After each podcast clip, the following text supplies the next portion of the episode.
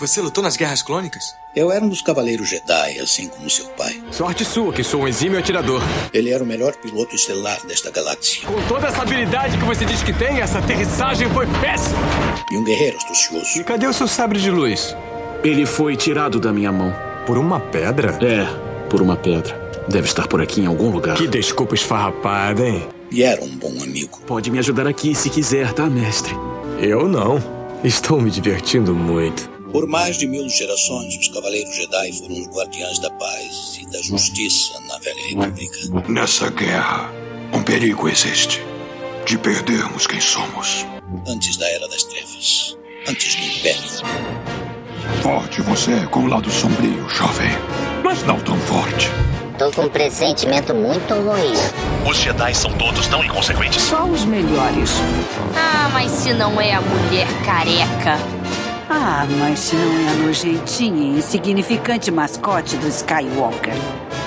Você está ouvindo CaminoCast do site castwars.com.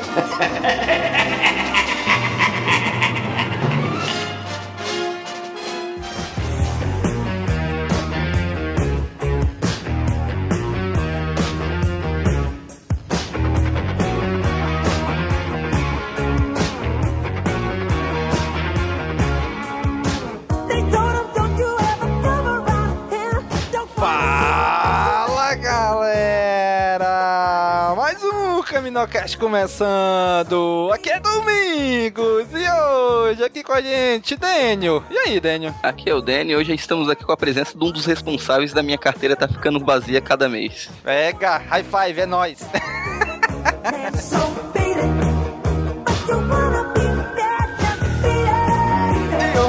vocês já viram aí pelo título do programa, a gente tem aqui um convidado super especial, Daniel Lameira da Aleph. E aí, Daniel? Fala galera, eu sou o Daniel e a culpa é minha, pro bem e pro mal, né? Vamos lá.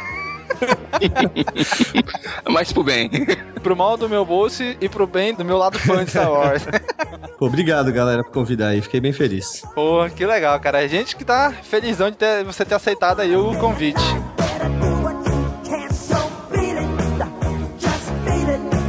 Muito bem, gente. Hoje vamos aqui conversar com o Daniel sobre a Aleph. Vocês, obviamente, já sabem, já gravamos até Caminocast sobre os livros da Aleph, alguns dos livros deles. Vamos conversar aqui com ele, um bate-papo sobre a editora, sobre os livros, Star Wars, outras coisas além de Star Wars, logo logo.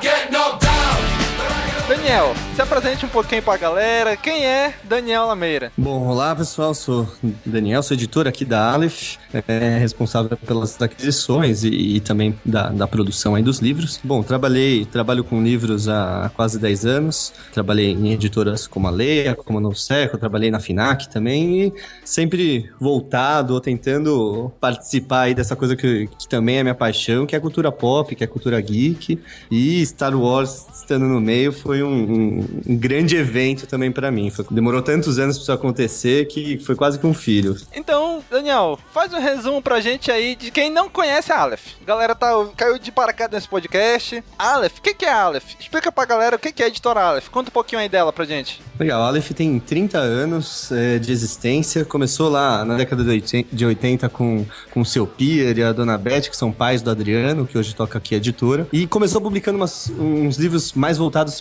informática, então publicava, sei lá, manual de MSX. É, um negócio, é muito bom, tem uns vídeos antigos do seu Pier ensinando MSX, se você procurar no YouTube, depois você acha, é, é bem divertido. O, o Pier sempre gostou de ficção científica, então ali na década de 90 ele começou a publicar alguma coisa, publicou, por exemplo, Neuromancer e quase 20 livros de Star Trek, que saiu pela Aleph também durante a década de 90. Mas nunca foi o carro forte da... Sempre, na verdade, nunca vendeu muito bem. Quando a gente começou a lançar Star Wars, o pessoal que não, que não gosta gosta muito, falou: É, vocês não aprenderam, né? Faliram lançando, quase faliram lançando Star Trek, agora vai começar a lançar Star Wars, né? o cara, calma, né? Não foi por causa disso.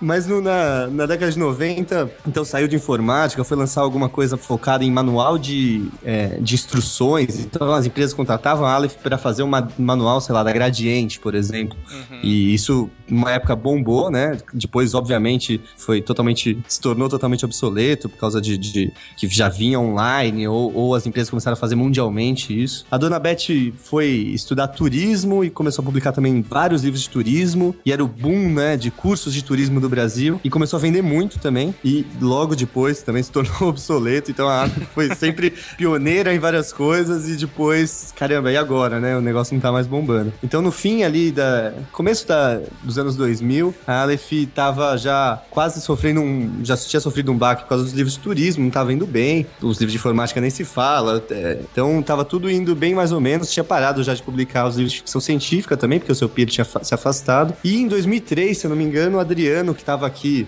trabalhando na editora, ajudando né, na, na parte de, de implementar um sistema é, operacional falou, pô, a gente voltar a lançar ficção científica? Um, um, um assessor também apareceu aqui, o Adilson, sugeriu algumas linhas. Falou, meu, vocês lançaram Neuromancer, tá saindo Matrix, por que vocês não relançam Neuromancer? E aí começou, aí lançou Laranja Mecânica, publicou Asimov, e, e a partir de 2003, 2004, 2005, principalmente ali em 2008, que, que talvez ficção científica tenha se tornado a, a principal foco da Aleph, publicando clássicos de ficção científica. Em 2012 foi um marco para a editora que lançou a edição de 50 30 anos do Laranja Mecânica. Isso deu um boom, porque é, Laranja Mecânica tava mais do que nunca no, no, no mundo da cultura pop, né? Todo mundo, uhum. é, os jovens, né, é, malucos por, pelo filme do Kubrick. E é uma edição muito bonita, ilustrada pelo McKean, exclusiva do Brasil. E esse livro deu um potencial boom pra Aleph que não tinha tido antes. Então, tanto de distribuição quanto de imprensa, foi ali um marco pra Aleph. Logo em seguida veio 2001, que é uma edição que simula o monolito e é, é muito elogiada também. Os livros do Philip K. Dick, que é autor autor de Blade Runner. Então começou a se formar esse catálogo de ficção científica e o mundo nerd começou cada vez mais se tornar mainstream, deixar de ser um nicho e muita gente passou a se interessar por esse catálogo que a Aleph construiu, que quando a gente fala para os gringos, quando a gente vai nas feiras, por exemplo, em Frankfurt,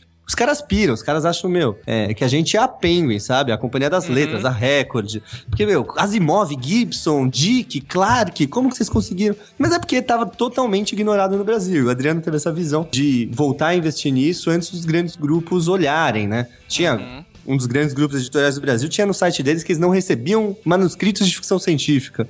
Tipo, não tinha mais nada, eles recebiam tudo, menos ficção científica. Então tinha um preconceito do mercado e um mantra repetido que ficção científica não vendia. E de fato era um pouco de verdade, mas passou a mudar com no, no fim dos anos 2000. Eu entrei aqui faz dois anos, mais ou menos, e quando eu conversei com o Adriano, a grande é, proposta pra gente tocar dali pra frente era manter-se manter como referência de ficção científica e crescer isso é, com potencial comercial maior. Então, achar caminhos de entrada para ficção científica, outros livros que, que são de cultura pop interessantes, se manter como referência, mas também começar a abrir outras portas para novos leitores. Então, foi isso que a gente começou a fazer aqui. Star Wars foi uma parte desse projeto que a gente iniciou em, 2012, em 2014 fim de 2013 ali. E vocês têm procura, assim, de autores nacionais, de ficção científica que queiram lançar livros com vocês? Acho que no passado teve bastante. Quando eu entrei aqui, tava já uma movimentação do Dri querer lançar. Acho que a gente vai relançar um livro de autor nacional que já foi lançado aqui, que, que é o Amorquia, um grande clássico da literatura brasileira. Mas autores contemporâneos, eu falo isso porque eu já trabalhei em editoras que são focadas nisso, demanda uma atenção muito maior do que a estrutura hoje da Aleph tem para dar. Então a gente está tentando criar primeiro a estrutura interna, tanto de atenção para o autor, quanto de, de base comercial para atender também o autor. Tem um processo de edição que hoje com livros estrangeiros a gente não tem aqui dentro, né? De, de participar participar da edição do texto ainda não finalizado. Então tudo isso demanda uma atenção e autor nacional demanda um risco maior também de investimento que hoje a Aleph está começando a chegar nesse patamar para começar a investir. Então a gente está desenhando internamente um,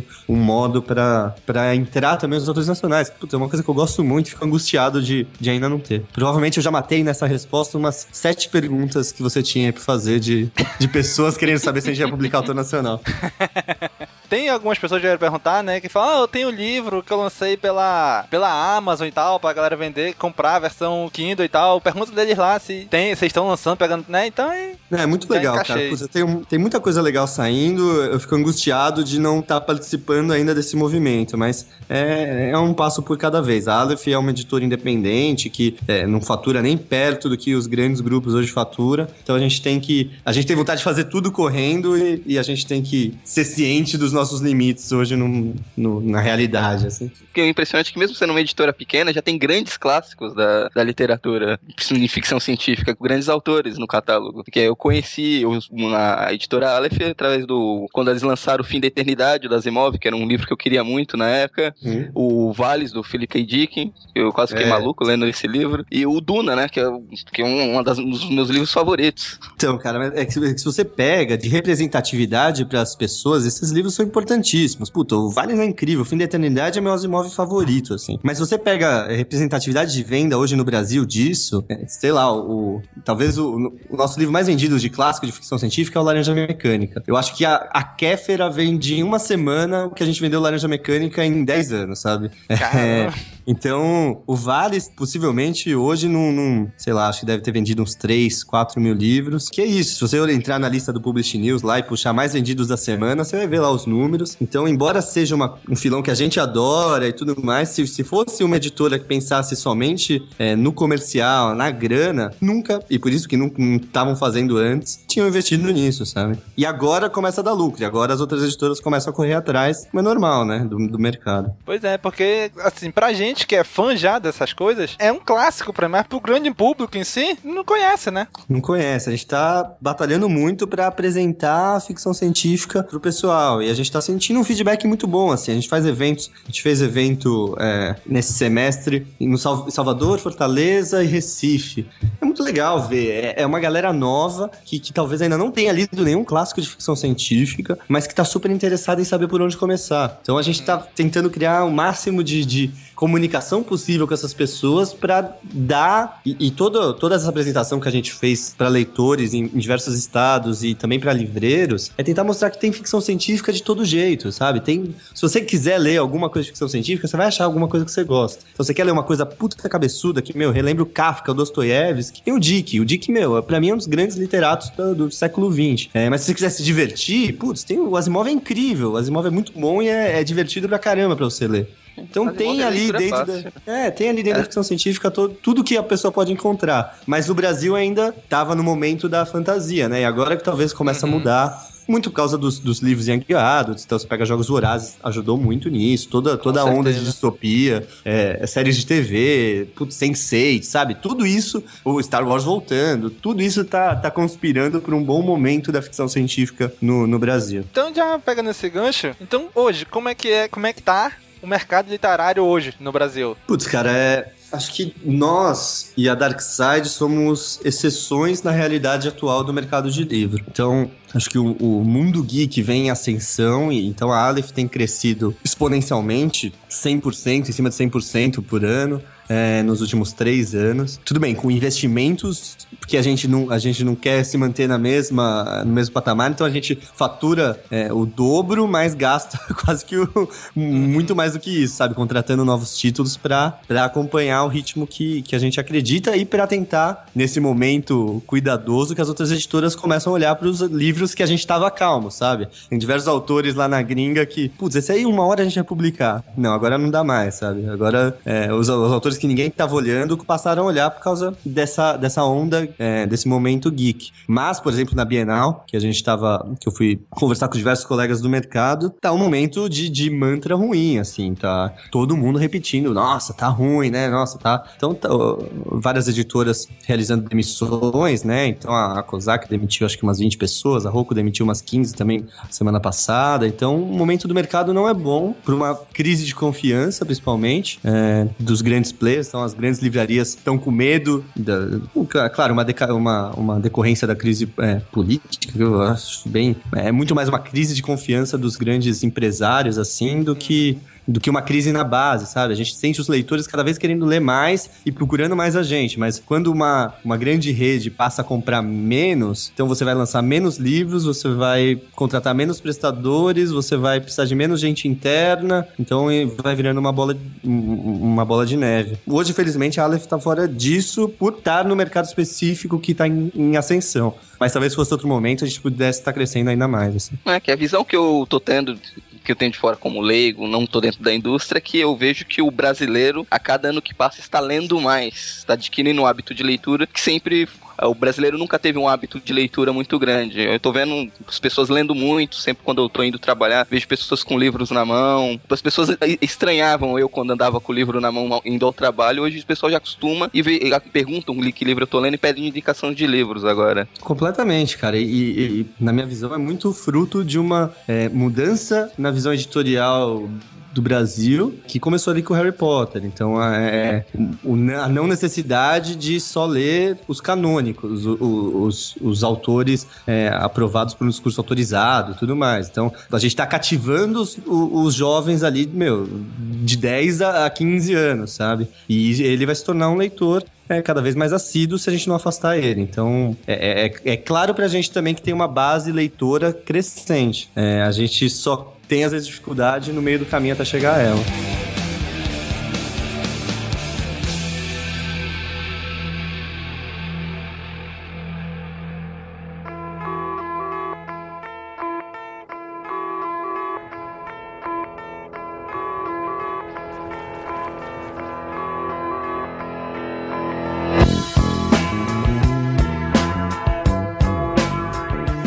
Deu uma contextualizada aqui para os nossos ouvintes, então vamos entrar naquilo que a galera tá querendo saber: Star Wars. Vamos lá. Como é que foi o processo de vocês conseguirem ganhar os direitos, a licença de lançar livros de Star Wars no Brasil? Cara, essa é uma, uma história um pouco longa. É, eu tava tempo. na lei. quando eu tava na Leia, cara, em 2012, se eu não me engano, começou-se um projeto lá, junto, é, eu trabalhava é, mais focado no marketing, mas junto com, com a editora Cara Mariana, no núcleo geek da Leia, né? Publicava Guerra dos Tronos, Clube da Luta, Jogador Número 1, etc. É, a Mariana é uma grande editora que hoje tá na Rocco. E também o, o André Godillo era um dos tradutores da casa. E como eu acho que o André, não sei se a Mariana falou de Star Wars, o André com um livro livro, mas começou a gente hum, a conversar sobre se publicar Star Wars no Brasil, se isso era viável naquele momento. E porque não tinha sido até então, então a gente começou a, a se questionar. Então na época, eu e a Mariana a gente foi na Exim, que era a licenciadora da Lucasfilm na época. Conversamos lá, eles não sabiam muito, né, estavam acostumados mais a fazer camiseta de diversas marcas, sabe, putz, livro, vamos ver como vai ser. A gente explicou lá e aparentemente ia dar certo. Nesse meio do caminho a Mariana saiu da Leia e eu continuei tocando. Projeto, então ia ser, se não me engano, na época era a trilogia do Tron, mais três livros. E teoricamente estava tudo certo, mas aí eu também saí da Leia. Beleza, fui pra outra, outra casa, fiquei triste, puta que pena, queria muito publicar Star Wars, né? Aí quando eu tava na, na novo século, a Disney comprou a Lucasfilm, né? Uhum. E aí eu falei, caralho, mas será que o contrato não vai rolar lá? Porque, né, agora não é mais com a Sim, agora é direto com a Disney. Eu vou fuçar, né? Aí fui lá, achei quem era na Disney, a Disney também tava se acostumando ainda com Star Wars, que tinha acabado de, dar, de rolar a aquisição. E beleza, a Leia parece que tinha dado pra trás, não tinha fechado Star Wars, então eu falei, putz, acho que ainda dá, né? Aí fui lá na Disney, apresentei um novo plano, meu, putz, fiz de tudo, expliquei que, meu, ia ser demais. E a Disney, legal, gostou da ideia. E também falou, putz, acho que vai dar certo. Nosso contrato é diferente, né? Porque é licenciamento, não é direitos autorais, igual a gente faz com os outros livros. Então apresentei lá no Novo Século, que tem algumas coisas, né, voltadas para esse público, André Bianco, mas na época menos, tava focado mais, talvez, em, um romance feminino. E beleza, parecia que ia rolar, mas paralelamente a isso eu comecei a conversar aqui com o Adriano e é, a, a Novo Século era extremamente longe da minha casa e tudo mais, e resolvi vir pra cá cá. E de novo, vim triste, né? Falei, putz, que pena, meu. Star Wars nada, ia ser muito legal, mas pena que, putz, vai sair, né? Tomara que a novo século lance bem e, e, que seja legal. E aí falei, putz, quem sabe a gente consegue lançar alguma outra coisa Star Wars, né? Não sei esses quadrinhos que eram da Dark Horse, né? Será que a Panini vai lançar? Aí falei, mandei um e-mail lá, oi pessoal aí da Disney, tudo bem? Pô, me dei de casa. Pena que a gente não vai conseguir tocar o negócio. Mas tem outra coisa? Aí demorou alguns meses, fui lá, apresentei a Aleph, expliquei. E aí depois ela falou, olha, parece que não vai rolar lá com a Novo Século. Acho que vai estar disponível de novo, mas agora a gente tem os grandes grupos, né? Aí já, putz, a,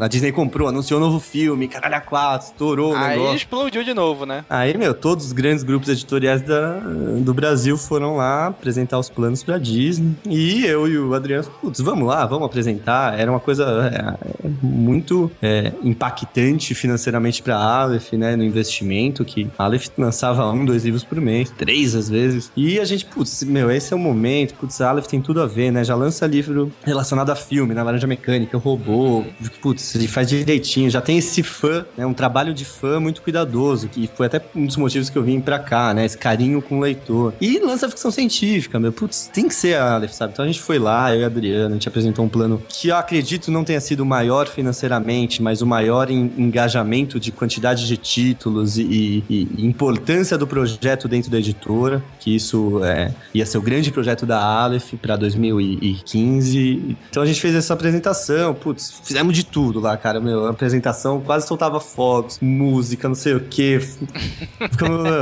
E beleza, saímos de lá torcendo, e aí alguns meses depois, o pessoal da Disney, putz, isso é uma coisa que, que a gente tem, a gente sempre cita na, nas apresentações, que a Disney foi muito é, ousada e, e, e em confiar na gente, porque eles podiam ter confiado em qualquer diretor editorial de um grande grupo por aí, sabe? Que era muito mais seguro falar, putz, vou lançar pela X, sabe? Pelo grupo tal, que tá sempre nas listas, que não sei o quê. A Aleph nunca tinha entrado em lista, a gente tentou, a gente, meu, gravou vários players do mercado pra, meu, mostrar pra eles, meu, a gente tem entrada nas livrarias, o pessoal gosta da gente, ó, a gente, putz, conhece pessoal, formador de opinião na área nerd, meu, tem que ser por aqui. E eles toparam e lançaram por nós. Então ali foi um momento realmente que eu desacreditava, sabe? Porque, meu, já era 2014, dois anos depois. Falei, sério? Vai ser eu vou lançar? Caramba, que legal. E aí o livro só vai sair três anos depois. Então, realmente, nesse meio tempo, que eu falei que era quase um filho, nesse meio tempo, minha esposa engravidou, a gente casou, tive um filho, meu filho tava com dois anos, e aí foi sair o primeiro livro de Star Wars. Tudo desde o começo de, da negociação.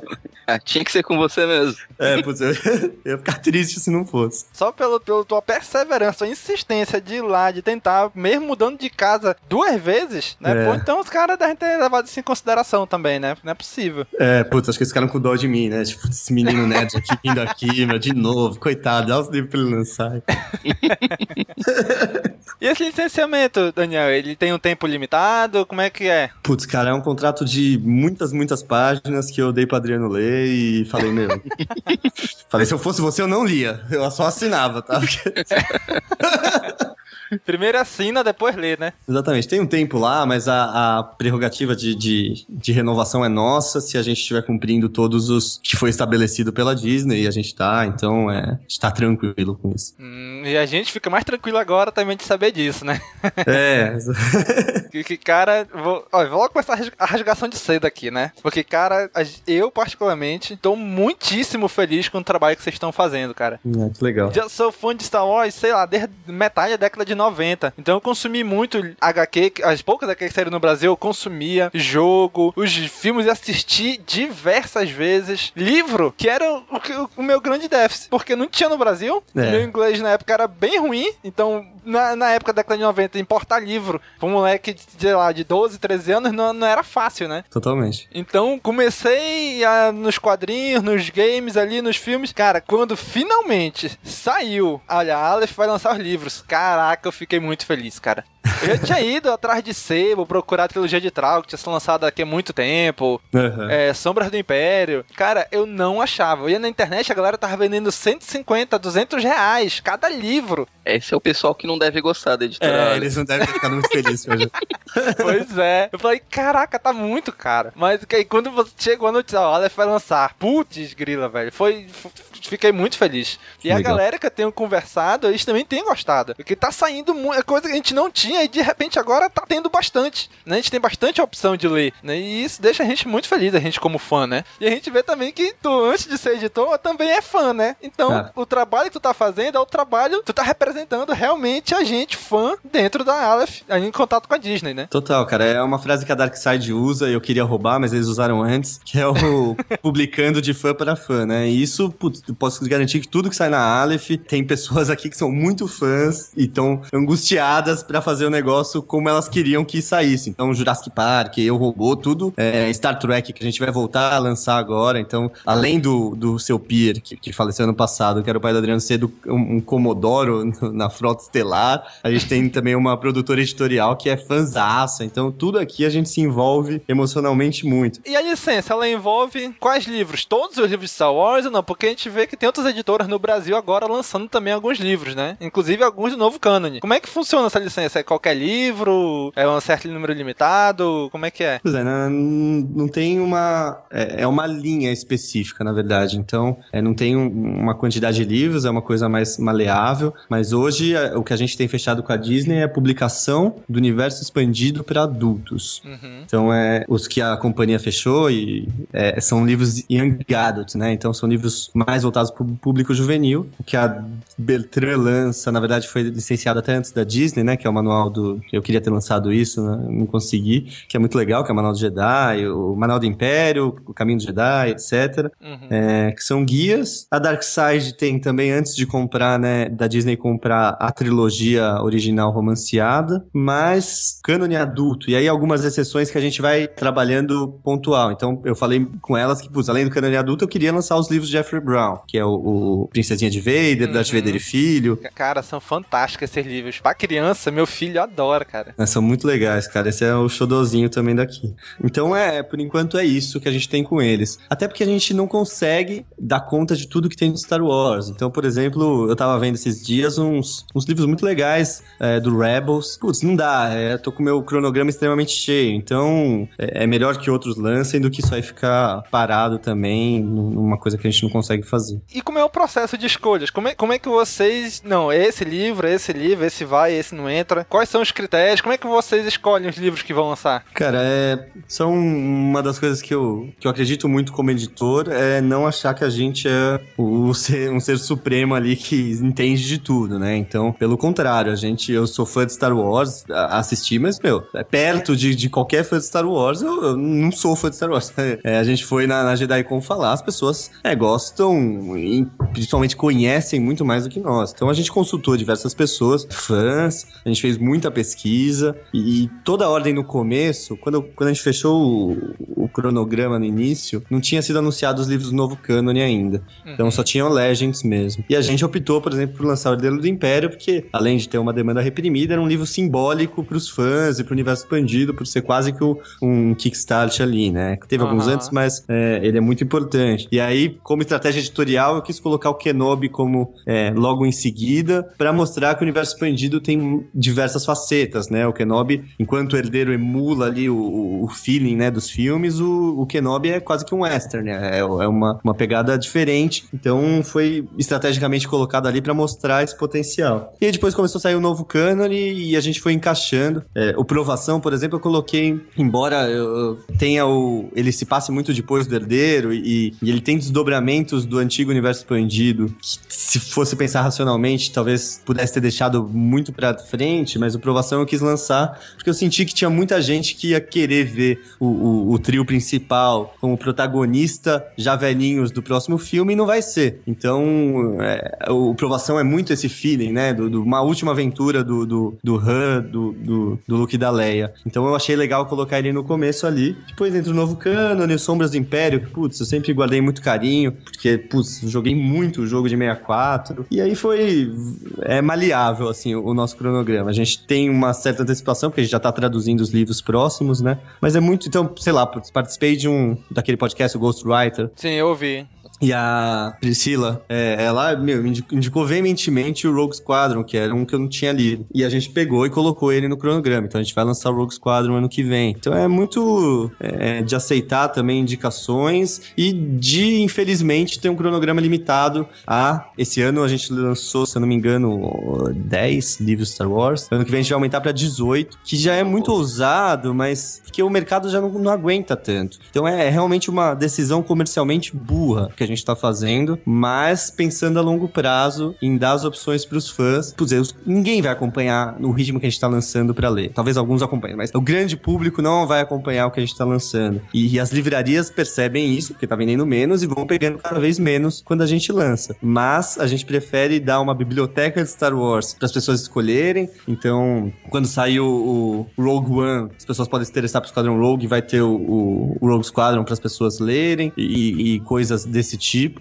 do que o que eu acredito que tenha sido a oferta de, de talvez outras editoras, que é lançar mais espaçadamente, com mais força de divulgação, talvez, né? Então lançar, sei lá, um a cada semestre, sendo o grande lançamento ali do, do mês. Então a gente não optou por outro caminho, que espero que isso não tenha como saber se isso foi o certo ou não, mas é o que eu tô orgulhoso de estar tá criando uma coleção, sabe? Cara, eu também fico muito feliz, cara. Lógico, como tu falou, a gente não consegue comprar tudo no, no lançamento. Eu, por exemplo, tô, eu tô com todos os livros que vocês lançaram até agora, uhum. mas teve uma época ali que eu tive que pular um mês, né? Porque não deu. Mas, exemplo, agora a última compra eu comprei numa porrada só. Tarkin, Novo Amanhecer e Sombras do Império na pré-venda. Legal. Então, cara, fica lindo olhar pra, pra minha estante e ver um monte de livros assim, Star Wars, Star Wars, Star Wars, Star Wars, Star Wars. Cara, fantástico, cara. Legal, é. Os Star Wars, Star Wars, até a gente lançou agora o Troopers da Morte, né? E ele tem menos páginas. E a gente ficou olhando, será que eu vou ter que diminuir o Star Wars da lombada pra caber? E a gente fez de tudo pra não diminuir, até imprimiu, acho que num papel um pouco mais grosso, pra manter essa ideia de coleção também, que... Uhum. Então todo esse cuidado a gente gosta também de ter. E cara, vou te dizer, esse livro vocês escolheram em cheio, cara. Eu li a versão em inglês, a gente lançou um Caminocast lá uns três anos atrás sobre esse livro, e cara, é fantástico. Só que, que assim, eu leio em inglês, mas a minha leitura em inglês ela é muito demorada, porque eu, dem eu não consigo ler tão fluente assim, né? E eu uhum. quero ler ele em português quando sair por vocês, para ver o que, que eu entendi realmente da história. É, muito divertido, né? Cara, é muito bom. Que legal. Agora a gente tá correndo pro, com Marcas da Guerra aí, né? O Aftermath. Uhum. Pra lançar ainda esse ano também. E aí acaba esse ano, né? O Troopers da Morte e o Marcas da Guerra e fim. Agora a gente tá no ano que vem. E como é que funciona, Daniel? Por exemplo, tu falou que tem um processo de tradução de alguns livros, né? Como é que funciona esse processo de tradução? Como é que é escolhido o tradutor? Como é que eles. Como é que é o trabalho deles, assim?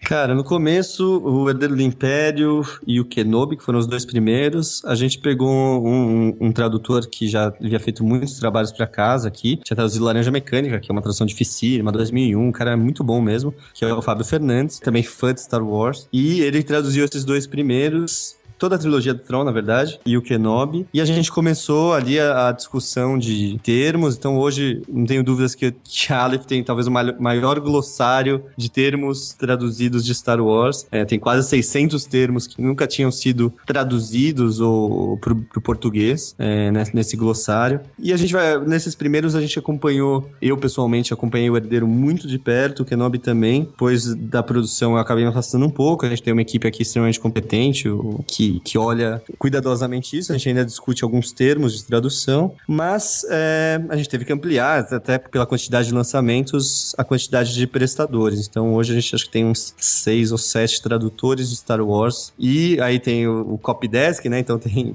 é, uns 10 Copydesk e tem os revisores, tem acho que uns 20 ou 30 revisores que já trabalharam com Star Wars, que faz mais de uma revisão por livro, né? Então é difícil. É, a gente tá criando um modo que, que eu acho que poucas editoras editoras têm esse, esse problema problema bom de ter uma mesma saga com os mesmos termos traduzido por diversos prestadores diferentes, né? Uhum. Isso, na verdade, era até a próxima pergunta, né? Que um dos nossos ouvintes mandou é que se tem um dicionário de tradução. Por exemplo, alguém traduziu, o primeiro traduziu Blaster para arma de raio. Sim. Pois é, aí grava isso, salva em algum lugar e olha, toda vez que tiver Blaster, todo mundo tem que usar essa tradução aqui. Existe isso, então? Existe, tá até aberto aqui na minha frente, quer ver? Glossários e padronizações Star Wars. Vou citar alguns termos para vocês terem ideia. Então, Assault Transport, nave transporte de assalto. Tem vários termos de, de, de elementos, né? Então, baradium, então virou barádio. Bioscan, mantém inglês. Blaster, arma de raios. Calma aí que já já vocês podem me xingar por causa disso.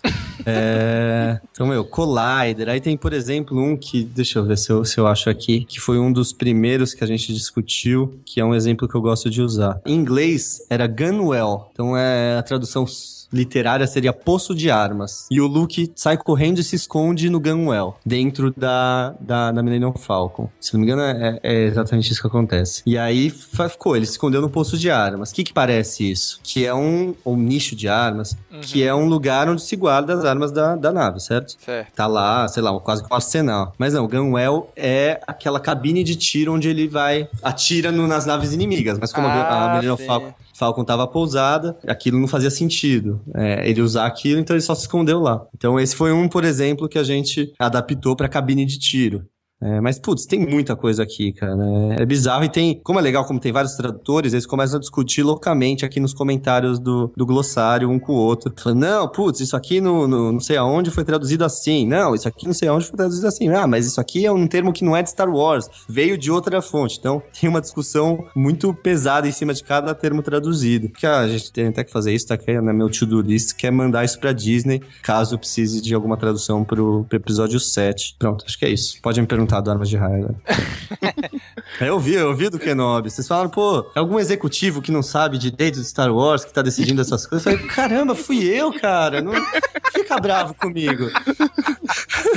Cara, sério, algumas, algumas dessas coisas eu acho que incomodam muito os fãs. Eu não me incomodo tanto. Não sei se é porque eu sempre gostei de dublagem, das hum. coisas dubladas, traduzidas, né? Então, por exemplo, o pessoal me sacaneia muito aqui no cast porque todo mundo fala TIE Fighter e eu, uhum. por ouvir no Rebels, eu falo sai automático, caça TIE. Uhum. E o pessoal fica me sacaneando direto, bicho. Domingos, TIE Fighter. ah, bicho, já, já sai automático, caça TIE. É muito difícil tradução, né? Eu até participei do. Acho que na, na JediCon do ano passado. E eu tava falando sobre os termos de tradução, assim, é um auditório cheio, sei lá, umas 200 e poucas pessoas, de fã, possivelmente pessoas mais fãs do que eu ainda de Star Wars. E a gente tava falando exatamente, falei do, do Gunwell, falei do Blaster, falei do, do Dilbeck, que a gente traduziu também. Uhum. E aí falei, tava falando de naves, e aí falei, por exemplo, Millennium Falcon. É claro que, meu, não dá pra entender, a gente traduziu como Falcão Milenar. Meu, é, eu vi 300 pessoas quase caindo uma lágrima assim, eu falei, não, é brincadeira, a gente não traduziu. Você tem que confiar na gente, calma, pessoal. Claro que eu não vou traduzir Millennium Falcon. Aí todo mundo soltou o ar, assim, sabe? Falcão milenar, caraca, hein? Você é maluco de falar uma coisa dessa na JediCon. É, é, fiquei com medo. Se alguém tivesse, acho que alguma coisa na mão, tinha me tacado. Né? Antes de eu acabar a piada. Mas, mas não, o, o, mas por exemplo, esse negócio de nave, tem nave que, é, assim como nomes de esquadrões, que fazem referência a algum, alguma característica daquele esquadrão. Então, sei lá, não sei se é isso, mas o Destroyer esqueleto, sabe? Skeleton. Uhum. É, ou, ou mesmo Quimera, ou... É, esses nomes foram dados por algum motivo que faz parte daquela... É, do, do conceito para você entender aquela história. Então, e, e é muito normal é, é, os fãs, principalmente, é, pedirem para manter em inglês porque já estão familiarizados. Mas aí foi uma opção editorial nossa de tentar trabalhar sendo o menos excludente possível de novos leitores. Então eu queria que o, o leitor de Assassin's Creed, que estava começando a ler Assassin's Creed, estava lendo God of War, estava lendo só outras coisas, pudesse pegar esse livro e, meu, tô, aí tô falando de um moleque de 14, 15 anos que não faz a mínima ideia de inglês, sabe? E, uhum. e que chegue aqui e que entenda, é, não tenha vírgulas na leitura dele que possa afastar. Então diversas é, opções editoriais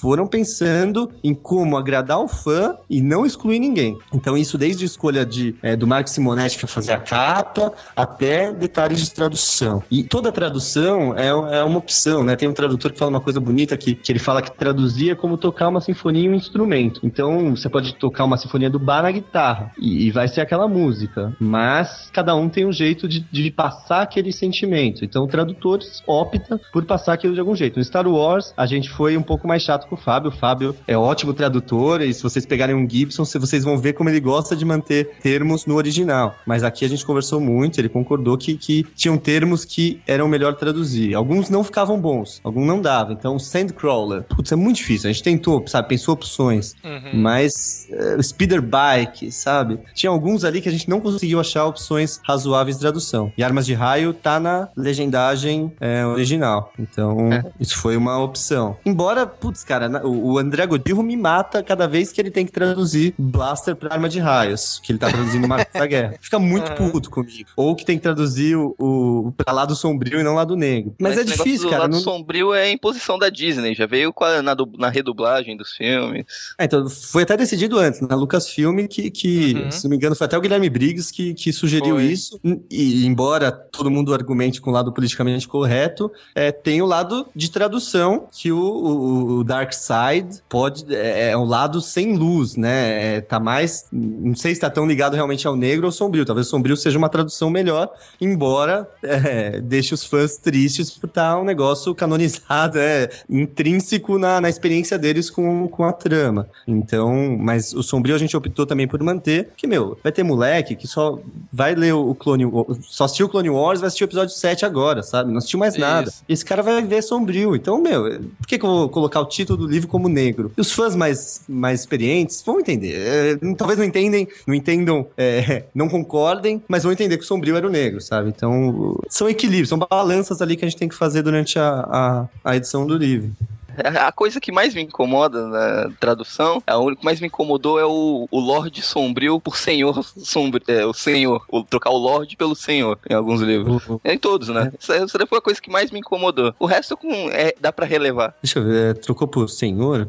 São tantas coisas que a gente discute que Dark Lord Senhor Sombrio. Deve ter tido alguma discussão em cima disso que agora eu não lembro.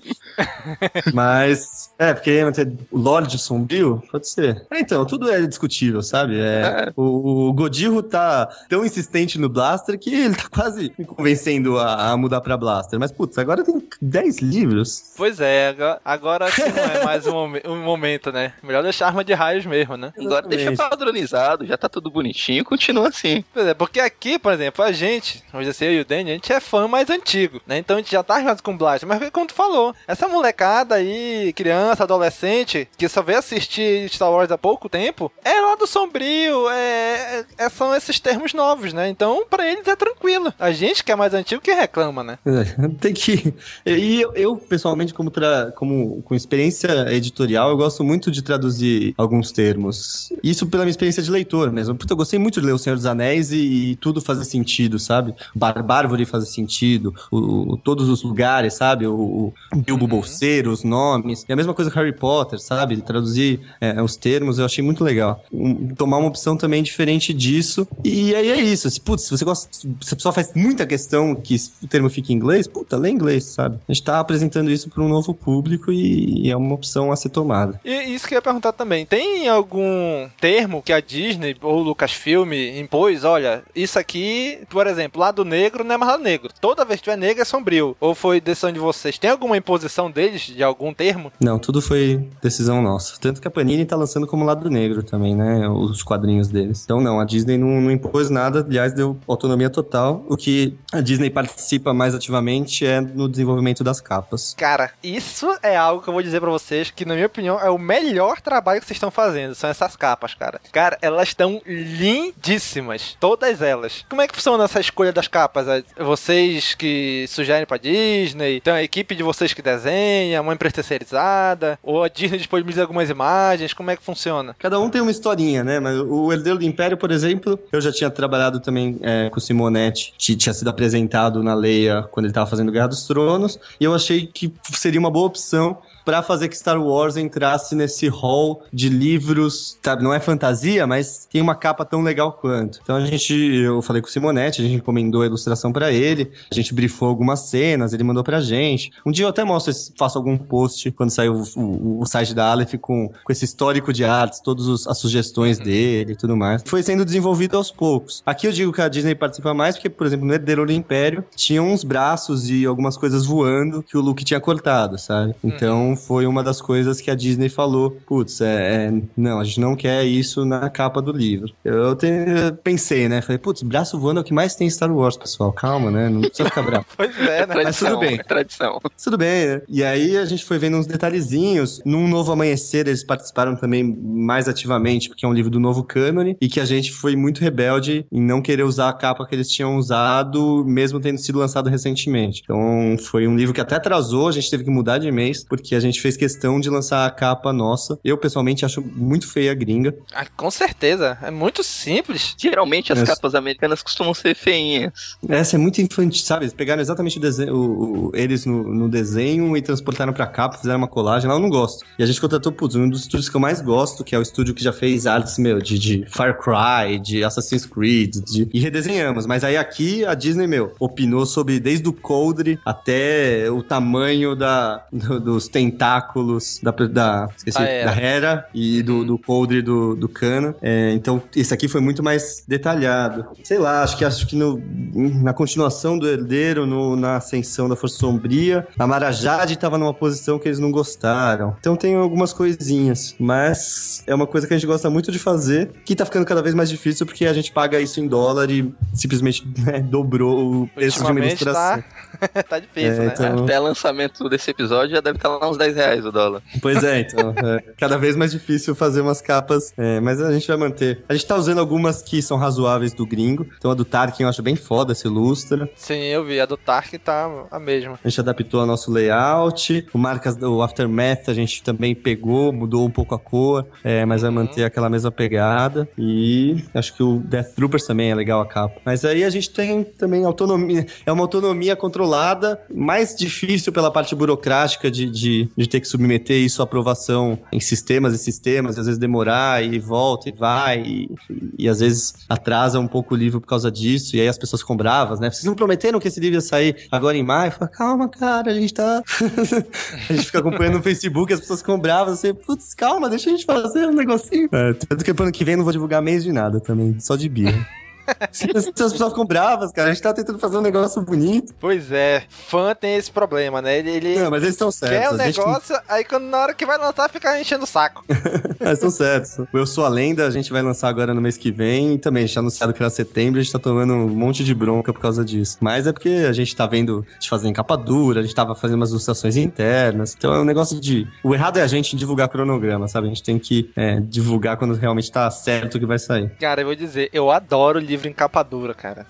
eu acho que fica mais bonito assim na prateleira, fica mais ajeitadinho. Eu acho legal. Eu acho na prateleira foda. Eu, pessoalmente, é, não sou muito adepto pra leitura. Eu acho ruim de, de manusear e transportar. Então eu leio muito no, no metrô, no ônibus. E aí não me agrada tanto. Mas como objeto colecionável, ele é realmente mais bonito. E É. Mas deixa mais caro também. Então é, Uhum. é um monte de questão, né? Vocês, putz, é. vamos lançar R$39,90 ou R$49,90? E aí, de novo, entra no lance excludente, né? Você quer atingir mais gente, gente que, putz, R$49,90 é muita grana. É, são muitas é, variáveis nessa equação pra gente considerar. Aí teve um fã nosso, que ele até tem um podcast também, o Rafael Bezerra do Holocast. Ele perguntou assim: Cara, pergunta dele se ele não tem vontade de vender pôster e camiseta com as artes da capa. Porque as artes são fenomenais. Ele escreveu assim pra gente. Morro de vontade, só, só de pensar na burocracia que seria isso, eu já, já tô com medo, sabe? De é, submeter a prova. Porque é, a Disney, com razão, é muito controladora Uhum. Em todas as questões. Então, a gente tem que provar que a gráfica que tá imprimindo o livro não tem trabalho, sabe? Que é, registra os seus funcionários e dá os benefícios pra eles. Então, é tudo muito controlado. Mas, na verdade, um dos planos da Aleph é, é pensar realmente no licenciamento e, e outros materiais. Talvez que o Star Wars seja um pouquinho mais difícil, mas tá nos nossos planos. Mas que os outros livros talvez comecem em breve. Foda também é que tem, se você for pensar em comercializar isso, né? O imposto é diferente, então você tem que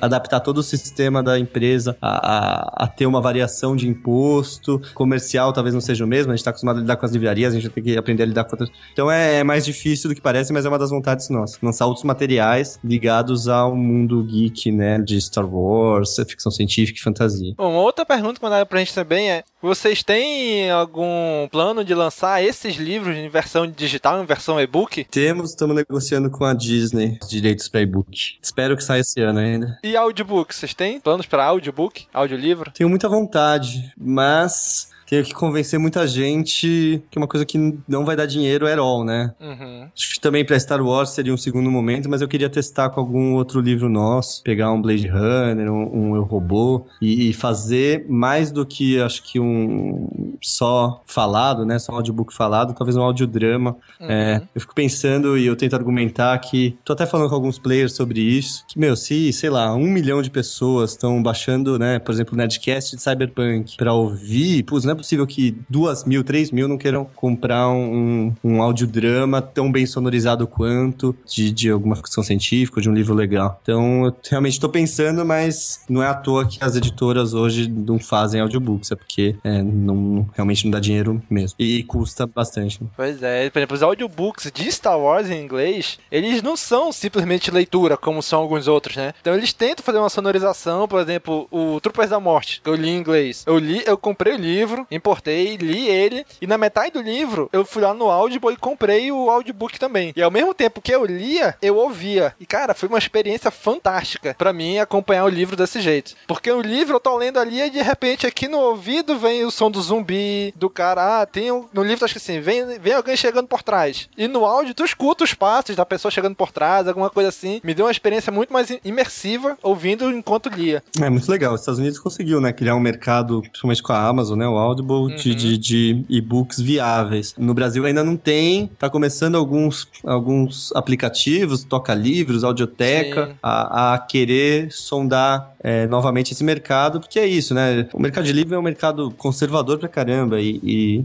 e o pessoal viu que, sei lá, os CDs não deram certo, sabe? E, e agora vai demorar 50 anos pra talvez tentar de novo. É fora o fator pirataria também no Brasil. Total, mas é, é difícil, mas eu não, não fiz essa pesquisa, mas eu não sei se eu quero fazer aqui ao vivo. Mas, possivelmente, se você procurar qualquer livro da Aleph, você vai achar uma versão pirata. É Herdeiro do Império PDF. Me mandaram o Kenobi em PDF. É, então. Não tem como controlar, cara. Em PDF não, em em e-book, em e-pub mesmo. Alguém converteu pra gente. É, então, mas eu- é como em áudio, eu acho que facilita muito mais a pirataria. Não, total. É, mas é, é, pirataria é quase, é quase incontrolável. Perguntaram em alguns dos eventos se a gente atua é, ferrenhamente contra a pirataria dos nossos livros. Não, não tem como. É impossível. Não não dá pra ser a gravadora de 10 anos atrás querendo correr atrás das pessoas que baixam MP3. Então, espero que as pessoas que baixem é, comprem depois. E, e por isso que a gente trabalha tanto pra fazer um, um projeto gráfico bonito, coloca essa. Então, Herdeiros do Império tem uma introdução de Timotizan exclusiva da edição brasileira, faz uma capa bonita, faz um negócio colecionável para as pessoas é, quererem comprar. Mas não tem como brigar com isso, assim, é incontrolável. E vocês têm plano de lançar aqueles livrinhos de bolsa, aqueles pocketbook de Star Wars, que são mais fininhos, menorzinhos? Eu acho que não. é, acho que é uma coisa bem da cultura americana, né? Que lança primeiro o hardcover e depois lança o pocket. No Brasil, isso nunca pegou tão forte. Tem a LPM, né? Mas o que vende mais são os clássicos. É, na Best Bolsa, a mesma coisa. Você vê as editoras que tentaram isso, seja a Companhia das Letras, com Companhia de Bolso, ou a Objetiva com ponto de leitura. Não, não vende tanto as pessoas. Porque não tem uma diferença tão. Se você bota o papel toscão igual é o pocket americano, as pessoas não compram. Se você bota um papel decente, um pólen, e faz em bolso, não sai tão mais barato. As pessoas veem mais valor em comprar o normal. Então, acho que não. O que eu queria, eu queria, o que eu queria lançar era uma edição de luxo de alguma coisa. E isso uma hora eu vou fazer. Ah, aí sim, aí sim. Aí sim, capa dura, sei lá, comentada, com mestres, ilustrado. Isso uma hora eu quero fazer, ainda não sei quando. O meu Troopers da Morte, né, que é o Death Troopers em inglês, eu comprei e só tinha a versão Pocket. E cara, deu pra ler, mas a qualidade do papel é muito inferior. É, É, muito, muito- ruim. Qualquer pinguinho, respinguinho de água já era. É, por isso sai tão barato. Eles têm uma cultura de livro muito diferente lá de consumo, né? Raramente eles vão guardar isso numa estante ou, ou colecionar, né? Eles- quase igual jornal, eles pagam num, num pocket de, sei lá, 7 dólares, 6 dólares, depois joga fora, deixa em qualquer lugar, sabe? E no Brasil não, no Brasil o consumo de livro ainda é colecionável, é muito mais cuidadoso. Vocês têm mais ou menos a quantidade de livros que vão lançar? Já falou aí mais ou menos quanto vocês querem lançar, né? Esse ano, ano que vem. Mas tem um valor fechado ou tá sempre em movimento esse valor? Tá sempre em movimento, mas ano que vem vai rondar em torno de de 18, 17, alguma coisa assim. Quase um por mês, desconsiderando janeiro e dezembro que a gente não lança, né? Possivelmente quase 20, vai. né? Tem uns infantis no meio. E ainda tá maleável ali também a. Eu até deixo um pouco maleável, porque é possível que anunciem cada vez mais cânones, né? Uhum. Então eu tento encaixar os cânones ali no meio. Pois é, e dos cânones, a gente viu que vocês já lançaram dois, né? Novo Amanhecer e Tarkin. E os, e os outros seguintes? É, estão vindo. Tá, O Marcas da Guerra vem agora em novembro. Ele tomou o lugar de outro que a gente ia lançar, que era Canon, que era o Herdeiro do Jedi. Então o Herdeiro do Jedi caiu, foi pro ano que vem. E o Lords of the City também. Tem o Dark Disciple também, né? Que é um. Uhum. E ainda não tá traduzindo, mas acho que uma hora vai. Porque, não sei, é um, é um episódio, né? Que não foi feito do Clone Wars, né? É. É, ele não foi pensado agora já. né? Então, esse eu tô um pouco mais tranquilo de fazer correndo. Acho que tem algumas coisas mais legais, talvez, pra fazer um pouco antes, mas vou fazer. Calma. Acho que tem o Battlefront, né? que Isso, eu tô isso ainda vendo do também. Battlefront. É, ainda também a Disney ainda não liberou nada, então hum, depende. Tem novelização do Force Awakens também, que a gente tá conversando, que também não tem nada, né? Só vai ter quando sair o filme. Então a gente fica muito na dependência das liberações deles. Que eu posso garantir pra vocês aqui, ó. No começo, vou falar primeiro semestre pra vocês não me cobrarem mês, tá? É, tem o Dark Plagueis, que a gente vai lançar. O, ó, não sei se. Talvez, talvez eu esteja falando alguma, alguma coisa aqui em primeira mão, que eu não sei, porque alguns estão no nosso negocinho que a gente soltou lá da timeline. É, eu vi, o Darth Plagueis tá lá. Tá lá, né? Herdeiro dos Jedi, esse acho que não tava, que é o que são os contos da cantina da, de Mos Eisley, que é muito legal, que são contos de diversos personagens presentes lá é, na cantina. Lords of the Sith, o Scoundrels, né? O Canalhas lá, que é do Timothy Zahn também. Continuação do Academia Jedi, uma trilogia do Han Solo, que não é aquela primeira que foi lançada, é o Paradise Snare, é, também tá em tradução. O Esquadrão Rogue, tava aqui o, o Lost Tribe of the Sith, mas ainda tô em dúvida. Talvez saia um cânone antes, talvez esse aqui caia um pouco mais pra frente. E agora eu não vou mais falar, porque agora já é segundo semestre, e aí pode mudar muito e as pessoas vão ficar bravas. Depois fala em off pra gente. É, não, beleza. Aí tudo bem. Teve um ouvinte nosso que fez uma pergunta que eu achei muito interessante. Ele falou o seguinte: se no futuro, quando vender Star Wars já for realmente uma certeza pra editora, a gente vai ter chance de ler grandes sagas? Por exemplo, Legacy of the First, Fate of the Jedi, The Last Jedi. É difícil, né, cara? Eu queria muito, cara. Eu fico angustiado de não poder. É. Que é isso, eu tenho 18 livros no ano ali pra lançar. Sendo que alguns já são continuações de coisas que eu lancei, outros são novo cânone. Então sobra pouquíssimos espaços. Se eu começar uma das grandes sagas, acabou meu espaço no cronograma durante dois anos, sabe? Pra lançar Legends. Uhum. Então, putz, eu queria muito, talvez no futuro, é, que vender muito, muito Star Wars, porque realmente agora. Como a gente acelerou muito a quantidade de vendas, eles não vendem mais tanto, né? Os quatro primeiros pegaram lista de mais vendidos e tudo mais, e depois não tanto. Então depende muito se todo mundo comprar Star Wars. Quanto mais comprarem, mais a gente vai conseguir lançar. Eu queria muito lançar, putz, eu queria lançar tudo de, do universo expandido. Mas tem uma limitação cronogramática. E viu, pessoal? Se quiser ver Legado da Força, os nove livros, aí, ó, tem que comprar tudo que sair agora. É, exatamente. Sim, pessoal, bota, bota pra, compra, compra de dois livros logo. Um pra te ler e outro pra te deixar guardado.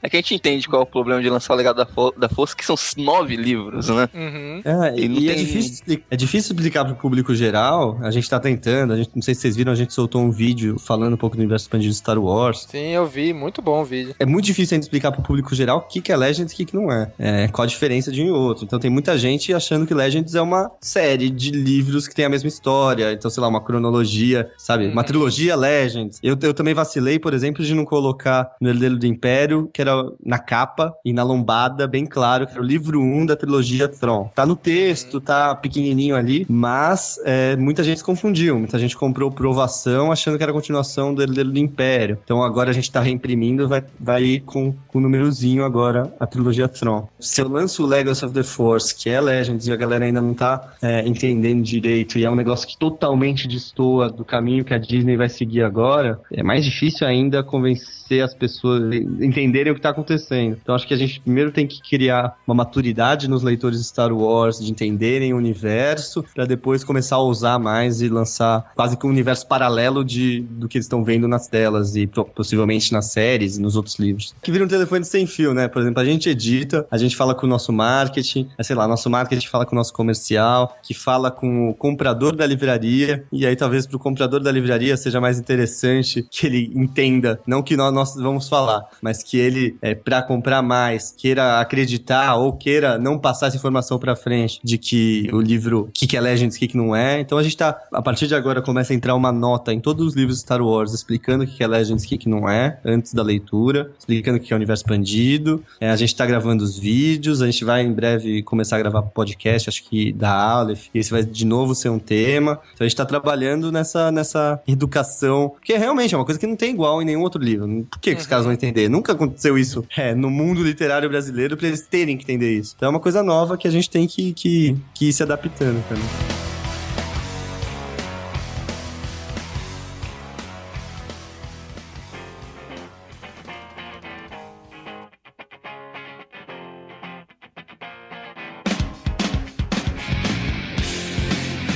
Então vamos falar um pouquinho de outras coisas, né? Além de Star Wars, de outros livros. Vamos lá. Assim, quais novos livros que vocês pretendem lançar fora Star Wars, assim, de quais autores, outros livros do Asimov, Uhum. talvez Duna aí, não é, Daniel? Os três livros que faltam. É bom, antes de pedir desculpas públicas pelo Duna, o Star Wars é. A gente tem mais coisa então esse ano, tem o Tropas da Morte, tem o Marcas da Guerra, que é o Aftermath. Tem um livro muito legal que a gente vai lançar, chama Como Star Wars Conquistou o Universo. É uma biografia, é um livro de um jornalista, o Chris Taylor, que ele fez uma biografia, são 600 páginas, sobre Star Wars, desde como peça criativa até como peça de negócio. Então ele, meu, mostra desde a infância do Lucas, as influências que ele teve pra pensar Star Wars, os bastidores de contratação, o começo do universo expandido, tudo de Star Wars até a venda pra Disney. Então esse é um livro, puto, eu fiquei muito animado quando eu li e eu tô ansioso pra sair e quase certeza que o autor vem pro Brasil pra Comic Con e a gente vai tentar fazer mais coisas com ele. É, o Timothy Zahn volta também, né? A gente vai lançar o último volume da trilogia do Thrawn. Ele também volta agora pra Comic Con. E é isso. A gente tentou trazer o Chuck Wendig, mas não deu, que é o autor do Marcas da Guerra. Ele tá com problema com a família, a mãe dele tá adoeceu, mas ele quase veio. E ano que vem talvez a gente traga mais. Fora de Star Wars, bom, Duna, é uma, é- isso é uma, um problema. Até antes de eu entrar aqui, o Adriano sempre fala nos eventos. Meu, é a série mais zicada de ser lançada do mundo na Aleph, assim. Meu, to- todo livro tem algum problema, todo livro dá alguma merda. Então, sei lá, acho que o terceiro livro, é, o Adriano perguntou pra tradutora: quanto tempo você quer tra- pra traduzir? Quanto tempo? Ah, não, não vou conseguir, porque. Não, me fala, me fala. Você quer o quê? Um ano pra traduzir? É, quero um ano pra traduzir. Tá bom, então toma um ano pra traduzir. Beleza. Um ano depois ela voltou e falou: não traduzir. Sabe? Você tá de brincadeira, como você não traduzir? Não, não traduzi nada, não vou traduzir. Acha outra pessoa. Ai, caralho, ele corre atrás de outra pessoa e todo mundo xingando a gente. O quarto tava pra sair agora, é, no fim do ano. A gente também ia lançar uma edição de 50 anos comemorativa. Tudo também tá se complicando. A edição comemorativa a gente não conseguiu licenciar as imagens que a gente queria, que era da Folio, que saiu uma edição muito bonita lá fora. Se procurarem aí, Duna 50 é, da Folio e não conseguimos, eles não quiseram licenciar as ilustrações e a gente ficou em dúvida se valia a pena nesse momento que a gente tá correndo loucamente para lançar outras coisas e ele caiu. O Duna 4 tá pra, tava para setembro, a gente preferiu mexer em algumas coisas ainda nele e vai ficar para fevereiro ou março. E a gente vai tentar correr para lançar o 5 e 6 logo pra, putz, sabe, sai essa zica e a gente, meu, é muito azar, cara. Todos os- os Dunas que são legais pra caramba. E, putz, eu também queria mudar aquelas capas, então ainda tô, ainda tô pensando. A gente tá. Mas vai sair, vai sair, desculpa, fãs de Duna. E Duna tem tudo a ver com Star Wars. Totalmente, mas as Influência do. foda. Influência do George né? Lucas, Tatooine. E os caras devem ficar putos, né? Que eles veem a gente lançando 10 Star Wars e lançam um Duna, sabe? Cara, é muito azar mesmo, mas é verdade, a gente não tá mentindo, tá? A gente tá prezando pela qualidade do livro. Como é que eu tô esperando faz tempo. eu era doido pra ler esses livros, tô aqui, ansioso. Mas só a aí. série principal, os outros livros não precisam, não tem pressa nenhuma. Eu Acho que a gente só vai lançar os seis e, e vai parar. Os que o Ah. Não, filho tá dele bom. continuou, a gente não, vai lançar. Não, isso aí não, não tem porquê, são meio ruinzinhos. O- esse ano, então, ainda tem, além dos Star Wars, tem uma biografia do Iggy Pop, que a gente vai lançar agora, que ele vai vir pro Brasil. Putz, eu gosto muito do Iggy Pop. A gente vai lançar o Eu Sou a Lenda, que é um clássico de 58, né? Que, que inspirou os filmes, o último com Will Smith. Quase que é a, a, a gênese do zumbi, como a gente conhece, né? O Romero bebeu muito dali, o Stephen King também, né? Como terror. A gente acabou de lançar o Alien, que, meu, tá uma gracinha. Quem que é do mesmo autor que, que escreveu o primeiro, novelizou o primeiro Star Wars, é, embora tenha sido assinado pelo George Lucas, foi o Alan Dean Foster. Então, a gente colocou vários extras legais, uma entrevista de Goni Weaver, uma entrevista de Ridley Scott, uma introdução exclusiva do autor pro Brasil, que ele cita até que veio pra, pra Floresta Amazônica e como aquilo dialoga também com Alien. A gente vai lançar um infantil da Evangeline Lilly, que é a Kate do Lost, ela lançou um, um infantil muito bonitinho, que tem um que meio Tim Burton, assim, é meio de horror, e foi ilustrado pelo pessoal da Ueta, né? Que é o pessoal que faz as- os, os efeitos especiais do Senhor dos Anéis e outras coisas. Nesse ano é só. No ano que vem tem, tem muita coisa legal, tem um autor contemporâneo de ficção científica que é demais, que chama Scouse, John Scouse. É, a gente contratou a obra dele, vai lançar, tem um, um livro que chama Guerra do Velho, que, meu, é foda, um livro muito legal de ficção científica. Tem biografia do Douglas Adams, tem Star Trek, se a CBS é, resolver aprovar nossa capa, que tá meses parada lá. Lá. Putz, tem muita coisa legal no que vem. Tem mais Asimov, tem o começo da, da trilogia do Império dele, que é o Pebble in the Sky. Tem Vencedor de Hugo e de Nebula, que é o Ancillary Justice. É, ano que vem tá, putz, tá muito legal o cronograma. Tô ansioso pra, pra chegar a todos esses livros. Assim. Eu sou um cara ansioso, então, meu, eu fico vendo tudo assim. Não vejo a hora daquilo acontecer, sabe? Eu entendo, eu entendo. É o plano da Aleph de deixar a gente mais pobre. É. Com certeza. E vou dizer que estão fazendo muito bem esse plano. Bom, tem uma dica aqui de um integrante nosso aqui do cast, né? Que ele falou que os jogos da fran franquia de jogos da Microsoft, o Halo, também tem uma gama enorme de livro, né? E que o jogo é sci-fi, né? Então, se vocês têm algum plano, já pensaram em trazer? Ah, eu queria. A Planeta lançou alguns aqui no Brasil, mas se eu não me engano, o mais recente, a Mariana, que é essa minha colega que trabalhava na Leia, contratou, vai sair lá pela Roco. Então, fiquem atentos aí, é muito legal mesmo. Eu queria um universo expandido de Destiny também, mas acho que ainda não tem. Ah, puta, cara, é foda, porque aí eu tenho cronograma aqui até 2017 fechado e, e, eu tenho vontade de também ficar correndo atrás de um monte de coisa nova. Principalmente essas coisas transmídia que eu gosto muito, sabe? De, de jogo, de série uhum. que, que se desenvolve para livro. Mas eu tenho que segurar a vontade para lançar esses aqui direitinho. Ano que vem a gente tá quase dobrando. Quando eu entrei em 2014, a gente lançou acho que 20 e poucos livros. Ano que vem tem 48 aqui. É, então Caraca. a gente tem que estruturar a Aleph para fazer tudo isso direito e não botar os pés pelas mãos. Muito bem, cara. Então, Daniel, mais alguma pergunta, Daniel? Foi muito esclarecedora essa entrevista. ah, obrigado. É, putz, obrigado pelo convite, foi muito legal. A cada vez mais a gente quer estar perto dos leitores para conversar e falar realmente a, a, a, realidade do, do processo editorial, né? Tem muito editor que, que fica se fechando e que né, não fala se vai lançar o próximo livro, não, não fala que não sei o que, fica tudo escondendo os detalhes. A gente não acredita nisso, a gente acredita em estar próximo dos leitores e, e aprender com eles também. Isso é uma das filosofias da Aleph, do Adriano, que eu acredito muito. Vocês recebem muito feedback dos fãs com relação ao Star Wars com os outros livros, com relação às capas, embora a gente tenha elogiado muito, mas vocês recebem muitos e-mails com feedback de tradução, algum erro é. de tradução, alguma coisa do gênero? A gente recebe alguns, algumas pessoas que acham um errinho e aí elas mandam pra gente e a gente corrige na próxima edição e manda um livro pra ela de presente por ter achado erro. Mas, na verdade, o que a gente acompanha muito e-mails são menos, mas eu e o Adriano, a gente é freak de ficar acompanhando é, tudo em, em, em, blogs, em mídia social, em, em, então a gente fica muito atento. Então, às vezes, a pessoa não manda e-mail pra gente, mas comenta lá que achou a capa uma bosta. E tudo bem, a gente tem que lidar com, com. Porque é isso, como Star Wars tá aumentando muito o público da Aleph, e esse público, felizmente, começa a ir pros outros livros que a Aleph lança, começa uma cobrança que às vezes de gostos diferentes. Então, às vezes, como fã de Star Wars, gosta muito de ver a cena, por exemplo, e é isso que a gente acredita em colocar nas capas. Putz, o cara quer ver a cena, meu, quer ver o negócio acontecendo, a ação. E o Herdeiro do Império foi muito isso. Enquanto talvez que um leitor que já tava na Aleph um, antes de, de, de lançar Star Wars e gosta, sei lá, das capas conceituais do Dick, que são umas capas que, meu, é, brincam com, com o conceito de realidade e tudo mais, começam a se. Eles começam a vivenciar no mesmo lugar e ter opiniões díspares e que a gente tem que administrar. Então, sei lá, a gente lançou Tropas Estelares, que é um livro do Heine, que inspirou o filme do Verhoeven e tal. E é isso, foi uma capa. O cara é um clássico da ficção científica, então a gente seguiu um pouco do nosso conceito editorial para lançar o Clark e o Dick, que são capas um pouco mais minimalistas e conceituais. O cara comentou sobre Tropas Estelares, que foi a primeira capa da Aleph que ele não gostou. E perguntou: cadê os insetos? Cadê as armas? Ah, putz, nenhuma capa da Aleph,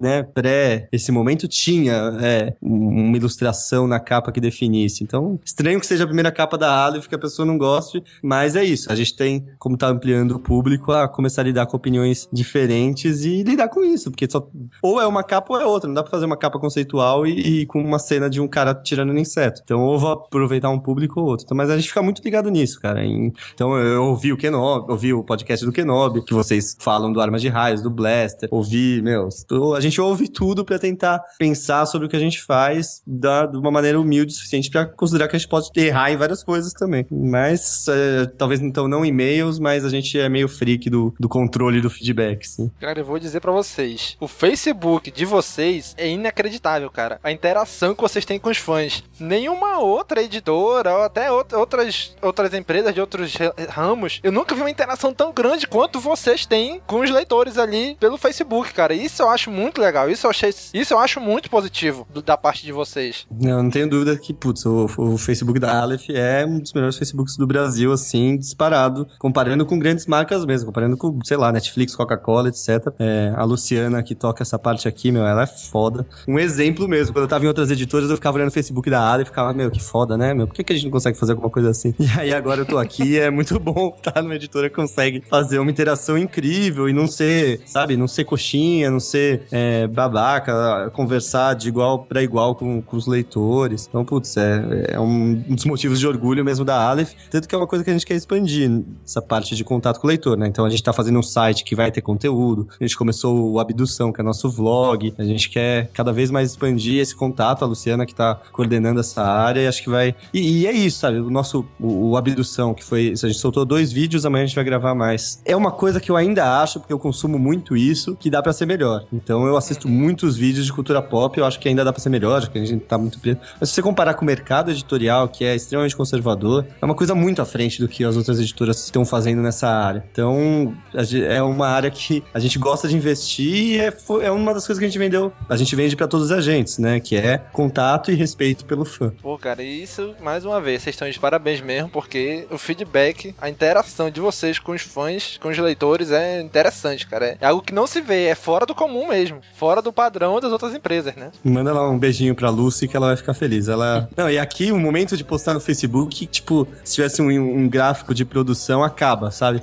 Quando a Luciana posta qualquer coisa no Facebook, pô, acabei de postar a frase do Dick. Meu, todo mundo, editorial, comercial. Isso é uma coisa legal que não tem em outras editoras. Um contato tão forte entre todas as áreas. Todo mundo para e fica lá, sabe, dando atualizar pra ver o que as pessoas vão falar daquilo. Putz, será que a pessoa vai pedir o próximo livro do Dick? Será que não sei o quê? Será que elas vão gostar? Ontem a gente postou, anteontem, a capa do último volume do Throne. E é isso, meu, acabou. Uma hora sem produzir nada, só vendo comentários e, e vendo a reação da galera. Que é isso, a gente faz isso, tem nada que a gente faça aqui dentro que não seja pensando no leitor, sabe? Então, pô, vamos fazer, sabe, desde a fonte que a gente escolhe, até a margem, até detalhes de tradução, de capa, a gente pensa, meu, será que o pessoal vai pirar quando vê isso, sabe? A gente colocou um gatinho é, desenhado na ficha de créditos do Alien. Puta, muito legal, né? O pessoal vai adorar, meu, quando chegar aqui no fim, o gatinho tá vivo, que é no fim do livro, sabe? Igual ele tá vivo no fim do filme. E aí, quando a gente, a gente fica ansioso, a gente faz isso e depois a gente não tem o feedback do leitor final, que a gente já tá fazendo outros livros e a gente não tá na livraria vendendo. Então, qualquer momento de contato com o leitor é momento de felicidade para todo mundo aqui. Cara, e é incrível. Por exemplo, eu tava. Eu vi a capa que vocês lançaram do,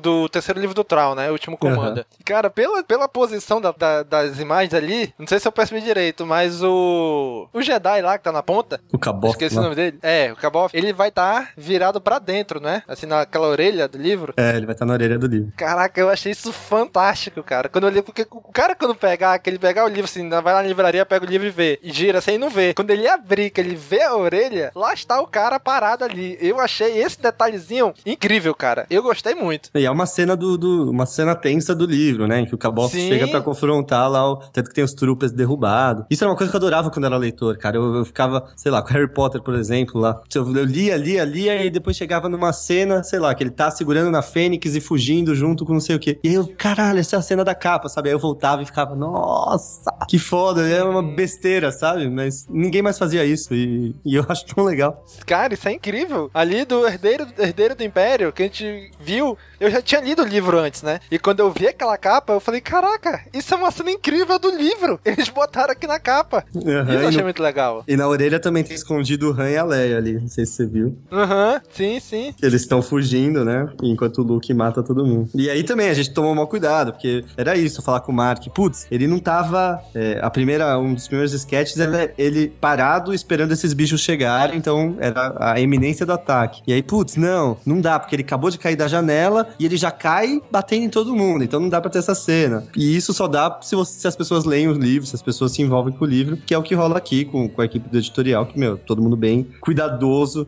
Então, essa cena, a gente leu, a gente mandou pro Simonetti, a gente discutiu cada. O sabre de luz do Luke na primeira versão tava azul dessa capa. Falei, meu, Uhum. não, não, pode, não pode estar azul. Por quê? Putz, vamos buscar lá, né, toda a teoria do sabre, não sei. E aí, meu, a gente manda pro, pro Timothy Zahn, ele olha, opina. Então é, é uma coisa que demanda muito trabalho, demanda muita grana e as editoras ainda não veem o valor disso. E, e acho que o, o Adriano, felizmente, vê. Então, às vezes não é porque os outros editores não querem fazer, mas é porque eles não têm liberdade pra investir tempo e grana suficiente como o Adriano deixa a gente fazer aqui. Assim, dá trabalho, dá, dá um custo alto, mas é gostoso, né? Fazer isso. Ah, é, é a parte mais gostosa. É a capa, eu acho demais, cara. A gente tá fazendo a capa do Guerra do Velho agora e tá fazendo com um ilustrador foda. E, putz, eu fico pirando em cada sketch que ele manda. É muito legal. E vocês têm, assim, vocês já fizeram o lançamento em algumas cidades e tal, né? Vocês têm alguns planos pra fazer isso ano que vem pra outras cidades? Tem, não vou te garantir 100%, porque a gente ainda tá fazendo o business plan do ano que vem, vendo quanto vai ter de grana pra fazer o que a gente quer, priorizar algumas coisas, mas uma das ideias que a gente conversou aqui foi fazer votação pra ir pra uma cidade por mês. Então seriam 12 cidades que mais votadas que a gente iria visitar. Tomara que dê certo, porque, putz, foi muito legal. O Salvador, Recife e Fortaleza foram as três cidades que ganharam, né, na votação que a gente fez em Aham, agosto. E, putz, é muito legal chegar lá e conversar com a galera. E é, e- e é legal que, meu, pouquíssimas editoras estão indo lá. As editoras que vão, não vão os editores. Então, vou- normalmente nessas, nesses eventos vou eu e o Adriano conversar. E aí, putz, é foda. É, é muito legal ter esse feedback do- das pessoas, sabe? Mas, de novo, é um investimento muito alto. São dias sem eu e o Adriano, quem mais vai aqui no escritório. Que podia... É muito mérito, realmente, do- de, de uma editora que tem uma visão um pouco menos conservadora do que as outras. E tô falando dos donos, assim, né? Os donos das outras editoras raramente permitiriam isso. Cara, vou dar uma dica, hein? Se for pra escolher uma cidade, porra, vem aqui pra Manaus, cara. Putz, eu, eu queria, cara. Eu vi a foto, a Heloísa da Intrínseca postou a foto do evento que eles fizeram aí, meu, e tava lotado, tava foda, cara. Falei, putz, meu, ia ser demais se a gente fosse pra lá. O Eduardo Spoh veio aqui uma vez. Cara, a Saraiva daqui não tinha mais onde botar gente lá dentro, cara. Que legal. Tava lotado, muito lotado mesmo. Eu fiquei três horas e meia na fila só pra pegar a assinatura dele, o autógrafo dele na Batalha do Apocalipse. Que Eu nem demais, peço- cara. Nem peço pra vir pra cá pra Baixada Santista, que a única coisa que a gente aqui é Padre Marcelo. Mas aí você consegue subir pra cá, né? É. Pois é, Mais esse fácil. Daniel reclamando aí, perto aí do lado, mano. Só é pular o muro aí, pô. Vem pra, vem pra Comic Con aí que vai ter bastante coisa legal. É, eu, não, eu não vou falar nada porque meu, a gente recebeu hoje um, um projeto pra Comic Con que se rolasse ia ser foda de stand. Mas não vou, não, posso, não vou criar falsas expectativas.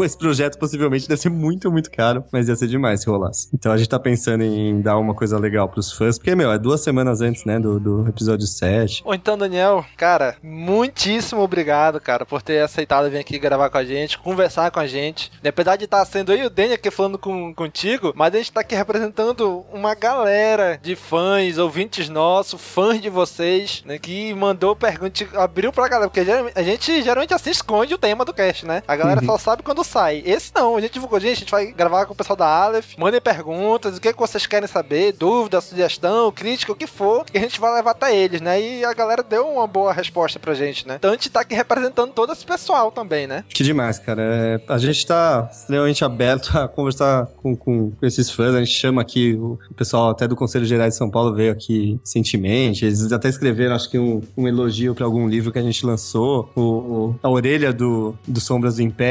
É, o texto é do Dilermando, que também é um fãzaço, um dos maiores fãs Sombras do Império que tem. O cara tem, meu, material original que foi feito lá fora, é, exclusivo, sabe? O cara é colecionador da. Então, meu, é, é de novo aquilo. A gente tá aqui pra fazer o melhor pros leitores. É, não, não é um, uma auto. só um auto, auto complemento, né? Não, a gente tá fazendo só pra gente, só pra. E que rola muito, né? Só pra, ou a gente não tá fazendo só pra vender, nem só pra ganhar prêmio, a gente tá fazendo querendo que as pessoas fiquem felizes. Então, meu, é, ver isso é demais. É, é muito gratificante e acho que devia ser o, o objetivo de qualquer editor. Vocês estão fazendo esse trabalho muito bem feito, que a gente tá ficando muito feliz com esses lançamentos. Valeu. Pois é, a gente vê que é um trabalho de vocês, enquanto fã gostariam de ver também, né? Se tivesse aqui do, no- do nosso lado, né? É, A gente fica muito tranquilo, por exemplo, quando a gente perde um livro ou, ou concorre um livro com a Dark Side. Então, meu, os caras vão fazer uma edição foda, vai ficar bonito pra caralho, os caras, meu, tratam muito bem o fã. Mas aí às vezes a gente vê umas edições de, de livros incríveis, maltratadas, mal traduzidas é, por algumas outras editoras e às vezes a gente consegue fazer alguma coisa, como foi o caso, sei lá, do Jurassic Park, que só tava sendo lançado de bolso, papel branco, ou Planeta dos Macacos, que também tava em catálogo, mas, meu, muito pouco mal, é, mal distribuído. Então, às vezes a gente consegue dar uma, uma salvada em, em, livros que a gente gosta também. Mas a gente, a gente só quer que os leitores fiquem felizes. Se for por leitura editora, que seja ótimo. Então, putz, eu não tô chateado que a companhia vai lançar aquele, que a Betty tá lançando, que a Beltran tá lançando também o Star Wars lá, que é. Eles estão fazendo um trabalho ótimo, né? Coprint, tudo capa dura, muito bonitinho. Então, o importante é, é os leitores estarem felizes. Bom, então, Daniel, mais uma vez, obrigado, cara. Precisando de qualquer ajuda, de qualquer coisa, divulgação, precisando, estamos aqui, sempre de portas abertas e não tenham pena do nosso bolso. Pode lançar livro que a gente dá um jeito de comprar. Valeu, a gente também tá aqui disponível para que vocês precisarem, se vocês quiserem falar aí com a gente. Nosso Facebook é acompanhado a cada minuto por todo mundo aqui na Aleph, então qualquer coisa que vocês falarem lá a gente vai ver. E bom, compre os livros que se vocês comprarem a gente consegue lançar mais. É, é, é parece besta, né? Mas é uma editora independente ainda, né? Uma editora familiar. O, o que faz a gente conseguir fazer mais coisas é de fato faturamento e o que limita a gente é, é isso. Então, realmente, a gente tá muito animado e quanto mais vender, mais a gente vai conseguir fazer. Teve até um dia desse um cara que veio falar comigo assim: Ah, eu não gostei do livro tal, não vou comprar. Eu não gosto desse livro que a Aleph lançou, algum, algum de Star Wars que vocês lançaram, né? Eu falei: Não, cara, compra. Nem que seja só pra incentivar os caras a lançarem mais. Não, não sei o que, não sei o que, bicho. Fiz todo um trabalho cara compra. Ajuda, pô. Nunca saiu livro de Star Wars no Brasil. Agora que sai, tu não compra de lezeira. é que nego é, faz sentido, sabe? É essa. E eu, eu tenho um pouco isso, né? essa rebeldia contra grandes empresas, né? Então, putz, a gravadora, foda-se a gravadora, vou baixar isso aqui mesmo, não sei o quê. E dá pra entender, mas é que o pessoal acha que a Aleph ainda é muito maior do que ela é, e não é. Cara, quando eu vi, alguém mandou para mim a versão a versão digital do Kenobi, traduzida por vocês. Cara, eu fiquei triste de ver aquilo. Eu falei, caraca, bicho, os caras estão fazendo um trabalho de tradução pra vender no Brasil que nunca teve. E a galera tem o trabalho de digitalizar isso pra distribuir. Caraca, compra, bicho. É mais fácil tu pagar R$39,90 e comprar o livro do que ter todo um trabalho de digitalizar um livro desse enorme, de Kenobi, que é 500 e poucas páginas. É, o Kenobi a gente subsidiou foda o preço, assim, pra divulgar Star Wars divulgar o universo expandido. É um livro que, se você fizer conta, nunca podia custar R$39,90. Por 500 e poucas páginas e mas a gente optou por manter. Então, realmente, o, a gente faz esse esforço para que as pessoas acompanhem. A gente conta com, com isso. Mas tudo bem também, às vezes a pessoa baixa e lê, depois indica para outra pessoa que vai comprar. Então, é, tem muito controle sobre isso. O que a gente tem que fazer é nosso bom trabalhinho aqui e deixar as pessoas felizes. Pois é, então, Daniel, obrigado, cara. Valeu mesmo. E nosso caro querido amigo ouvinte, você já sabe, né? A área de comentários desse episódio é de vocês. Continue esse episódio aí no cast. O que, que vocês acharam? O que vocês estão achando do lançamento da Aleph? Estão gostando? Não estão? Tem sugestão de livro para eles lançarem? Coloca aí nos comentários que você viu o Daniel falando, né? Eles acompanham tudo. Então coloque aí que eles vão estar sabendo também. Legal, pode mandar bala aí, galera, que gente vai ler tudo mesmo. Isso mesmo.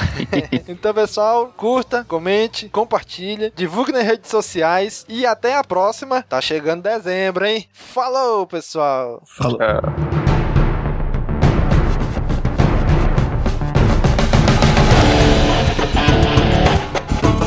Holo News começando, galera. Vamos aqui agora comentar sobre as últimas mensagens, os últimos comentários que vocês deixaram aí no site. E tá aqui comigo hoje o Daniel. E aí, Daniel? E aí, galera? Tô aqui de volta, fazendo companhia pro domingos aqui na Sessão Holo News. Olha aí. então, Daniel, já fala, passe logo pra galera que ouve nosso podcast, mas não conhece nosso site. Qual é o endereço do nosso site? Se você não conhece nosso site, é só entrar lá no castwars.com. Isso mesmo. Se você também quiser mandar uma mensagem pra gente, com sugestões de pauta, o que achou do episódio, ou alguma crítica, su sugestão, qualquer coisa, só mandar para contato arroba castwars.com ou no Twitter, arroba castwars, no Facebook, fb.com barra castwars, e se tiver alguém que usa, por algum acaso, lá o Google Plus, se tiver umas duas ou três pessoas aí, lá plus.castwars.com. Vai que a pessoa usa, né? É, de repente.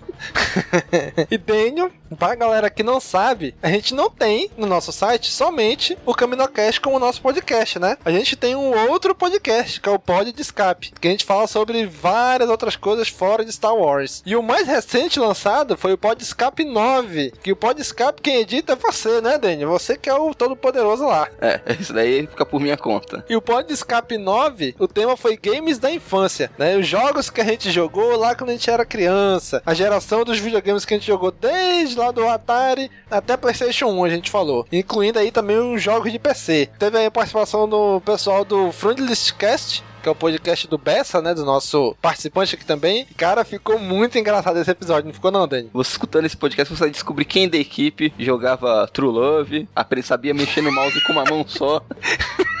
quem queimou o botão jogando videogame. Ui! Entenda como, entenda como quiser.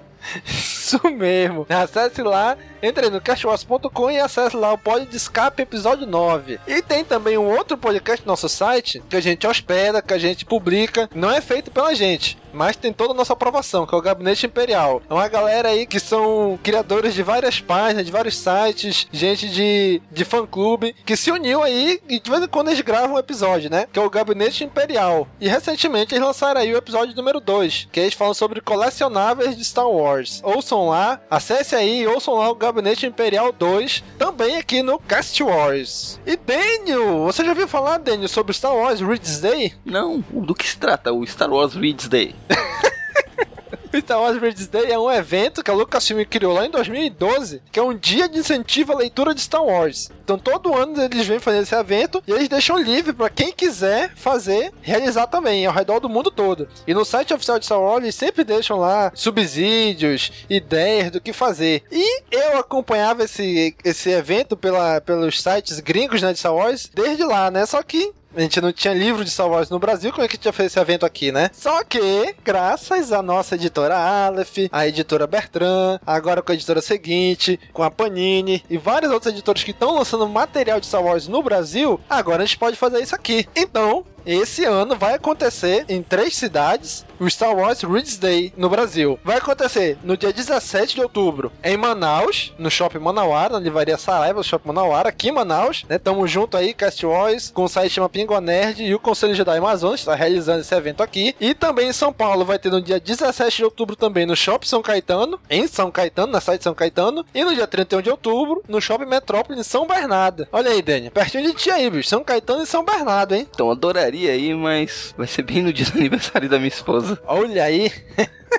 então, pessoal, você que mora nessas cidades ou nos arredores dessas cidades, já estão convidados a irem lá nesses locais. Nos três locais de evento vão ser na Livraria Saraiva. Se tiver em mais alguma cidade esse evento, entre em contato com a gente que a gente divulga aqui também, tá bom? Então Star Wars Reads Day, 17 de outubro, em Manaus, no Shopping Manauara, e em São Caetano, no Shopping São Caetano. E no dia 31 de outubro, no Shopping Metrópole, em São Bernardo, em São Paulo, tá bom? Vão lá, prestigiem os eventos. E vamos agora aqui, Dênia, falar os comentários do nosso último CaminoCast, que foi o 60, né? Desconstruindo a vingança dos Siths. Teve muito comentário, comentário construtivo, com bastante informação, com comentários muito, muito bons. Isso mesmo, esse foi o CaminoCast que mais a gente teve comentário. Foi muito legal isso daí, galera. Desde já, muito obrigado a todos vocês que nos ouviram e a todos vocês também que comentaram, que mandaram até comentário em áudio, mensagem em áudio pra gente. Muito obrigado mesmo, pessoal. É por vocês que a gente faz isso, beleza? Então, Daniel, Augusto Ganzé, primeiro comentário. Enfim, ouvi ontem esse episódio antes de ir dormir e pude perceber que a edição está aprimorada. Notei que o Leonardo Miotti se mostrou um pouco tímido durante a conversa. Apesar disso, tive uma ótima discussão sobre o filme. Esse é o primeiro filme que eu em DVD, eu vi em DVD na minha vida. E uhum. me lembro bem, era janeiro de 2006, quando aluguei A Vingança do Sith. E vi umas três vezes. Fiquei muito impressionado. Até hoje considero o mais grandioso filme da exologia de Star Wars. Talvez ele não tenha as melhores atuações ou o melhor roteiro. Eu reconheço seus pontos fracos, mas sem dúvida nenhuma o episódio 3 foi o mais que mais me despertou emoções fortes. Notei que esqueceram de mencionar ele. Hahaha. Eles colocou uma foto do Jar Jar Binks. Isso mesmo, cara. Augusto, valeu, cara. Muito obrigado mesmo. O Miotti, né, que ele, né, que ele se mostrou tímido, é que ele é desse jeito mesmo, né? Esse é o jeito dele, ele não, não é de falar tanto assim, né? Mas ele tem um conhecimento muito grande sobre a saga aí. Não, pior que realmente eu não tinha notado que a gente não tinha falado do Jar Binks. Passou despercebido até ele co colocar nos comentários. Pois é, quando ele botou nos comentários, eu falei, caraca, a gente nem comentou desse cara no cast. Vai te ver como nem faz falta, né? Muito legal, cara. Então, eu lembro que que esse filme foi logo no início, assim, da época do DVD, né? 2002, acho que com o Ataque dos Clones já saiu em DVD, mas esse aqui também saiu. Eu lembro que na época eu comprei aquele DVDs alternativo, né? No cara na esquina. E cara, eu assisti muito isso daí depois que saiu do cinema. Até quando chegou em dezembro, a minha esposa, que na época era minha namorada, ela me deu de presente de, de Natal o DVD desse filme. Cara, eu assisti muito ainda esse filme. Eu tenho até hoje guardado esse DVD aqui. E outro comentário aí foi do nosso companheiro daqui, o Bessa, né? Ele falou o seguinte: o tal lagartão que o Obi-Wan utiliza como montaria em Utapau tem o nome de Boga. O fato. Sacanagem, hein? O fato do animal deslizar na cena foi por querer e não por defeito da animação. No antigo RPG, MMORPG Star Wars Galaxy e no The Old Republic a animação é a mesma. Aí o Nick comentou lá, né? Isso só confirma que temos sim um brasileiro muito trollador na Lucasfilm, que tem esse nome pra esse bicho, né? O Boga. esse nome é fogo, né? Ah, eu sinto muito, Bessa, mas eu acho que essa desculpinha que foi por querer foi uma desculpinha pra serviço por. acho que... Olha, a diminuição do, do orçamento do filme acarretou isso aí, né? É, vamos homenagear os jogos antigos fazendo ele se movimentar da mesma forma tosca do jogo. Acho que. Acho que tá é mais desculpinha mesmo. E Daniel, Bruno Praça, o que, que o Bruno Praça comentou, Daniel? Já gostei muito do episódio 3, quando mais novo. Hoje só gosto do final. A partir do momento que Anakin é mutilado, o filme dá um salto de qualidade muito grande. Apesar de ter coisas como não tosco do Vader e da Padme morrendo de desgosto, de resto nada presta. Eita, já, Bruno foi bem categórico aí, né? Aí é sacanagem, né? No momento quando aqui é mutilado, dá um salto de qualidade, né? Só que o salto não foi tão grande, né? Que cortou tudo. Mas eu acho que o filme é, pra mim, como eu falei, ainda é o meu preferido da saga. O Noah é meio tosco. A Padme morrer de desgosto. Eu não achei tão tosco assim. Hoje eu até entendo. Mas poderiam ter arranjado de uma forma melhor. Acho que poderiam, né? Morreu no parto, não aguentou o parto, sei lá, alguma coisa assim. É, mas fazia, faria mais sentido se ela morresse com uma complicação do parto. Ela morreu do desgosto tendo dois filhos para que dependeria dela para cuidar. Não, foda-se os filhos. Vou morrer de desgosto por causa do Anakin. pois é, né? E logo depois teve um cara aí chamado Bizarro. Ele comentou o seguinte: Acho que o Imperador demonstra medo no começo do filme, por não ter certeza se realmente o Anakin iria matar o Dukan. Caso o Anakin não fizesse, ele perderia tanto a chance de recrutar o Anakin e, consequentemente, ganharia a desconfiança dele, quanto a fidelidade do Dukan. O fato do Obi-Wan temer o cara certeza que era porque o Conde era mestre de Qui-Gon Se o meu mestre era foda, imagine o mestre dele. Ha, ha, ha. E aí, Danny, tu acha que é que ele tinha medo do cão porque era o mestre do Qui-Gon? Ah, lembra aquela parada que eu falei do no cast Cavaleiros do Zodíaco? Uhum. O mestre do meu mestre é o meu mestre. Então, eu ali cagava no pau pro Dooku mesmo. Era a única explicação. Pois é, lutava bem contra todo mundo, chegava no Dooku e ele peidava, né? E a Juliana Oliveira, Danny, o que, que ela comentou aí? Uma presença feminina nos comentários do Olha aí.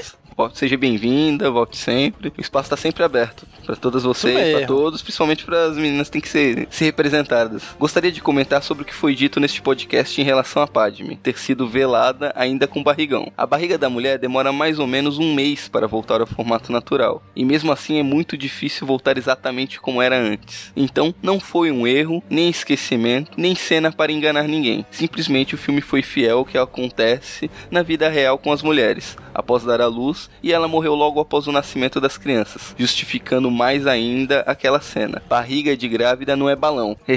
Beleza, Juliana. Mais uma vez, muito obrigado pelo seu comentário. Bem-vinda à sessão News. Primeira vez que você tá aqui. Continue comentando aí com a gente, tá bom? E olha, lógico, barriga de mulher não é balão, né? Como você falou, não desce rápido. Mas também não fica tanto fala como tava daquele jeito que tava no caixão, né? E por mais que realmente não demore tanto, mas a intenção ali no filme era justamente essa tanto que eles deram um close na barriga dela na hora do funeral, né? Depois eu fui reassistir e realmente eles deram um close na barriga dela. Então eles realmente queriam mostrar naquela cena isso, né? Mostrar que ela tava enganar o imperador, dizer que ela tava grávida. Porque eles também até então não sabiam que o Anakin tinha sobrevivido. Então eles queriam enganar só o imperador, né? Então eles deram o close ali justamente com essa intenção, né? Então realmente, não, não é que tenha sido um erro no esquecimento, mas foi sim pra enganar o Imperador. E eles falam até isso nos comentários do filme. É, então, não sei se era nos comentários ou em algum dos diversos documentários sobre o filme. Eles dizem que não, essa cena foi realmente para mostrar, para enganar o Imperador, que ela foi enterrada com um velório com a barriga ainda grande. Mas isso que ela disse tá, tá corretíssimo. Eu poderia ser babaca nesse momento e falar, não, mas ela não é humana, a anatomia dela é de outro planeta, pode ser diferente. Ah, é. é. é babaquice. Não, mas realmente, nos comentários do produção, do diretor, foi dito que essa barriga aí no filme é por esse motivo. Queriam enganar pra achar que ela tinha morrido com os... a criança dentro da barriga, né?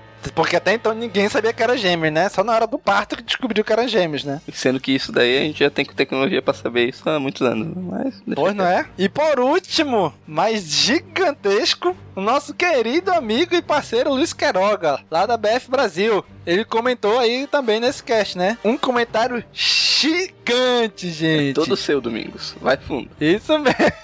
Ele começa assim: Saudações, soldados do CaminoCast. Eu estava esperando ansiosamente pela desconstrução desse, que é o meu episódio favorito, e sem titubear, cravo como o melhor de toda a saga. A discussão foi em alto nível, concordando e discordando de alguns pontos. Primeiro, acho legal comentar a participação do Conde Dukan. Assim como Grievous, ele não foi tão bem aproveitado no filme, mas sua força é inquestionável. Se ele realmente quisesse, poderia ter derrotado facilmente Obi-Wan e Anakin. Percebam que ele venceu o Mestre Jedi facilmente e deixou Skywalker para o fim. Eu tinha lido uma notícia numa revista de quadrinhos de Star Wars já faz um bom tempo que Palpatine e Dukan haviam acordado o seguinte: Dukan se renderia para Anakin, tornava-se prisioneiro político e quando o Império fosse proclamado, ele seria libertado. Por isso ele perdeu, entre aspas, para o Anakin. Só não contava perder a mão e a cabeça. Ligando ao ponto que vocês falaram no podcast sobre a expressão do Sith quando escutou do Palpatine para que o matasse. E aí, Danny, tu acha realmente que o Dukan teria derrotado facilmente o Obi-Wan e o Anakin? Facilmente eu não digo, mas faz sentido tudo isso que ele disse, né?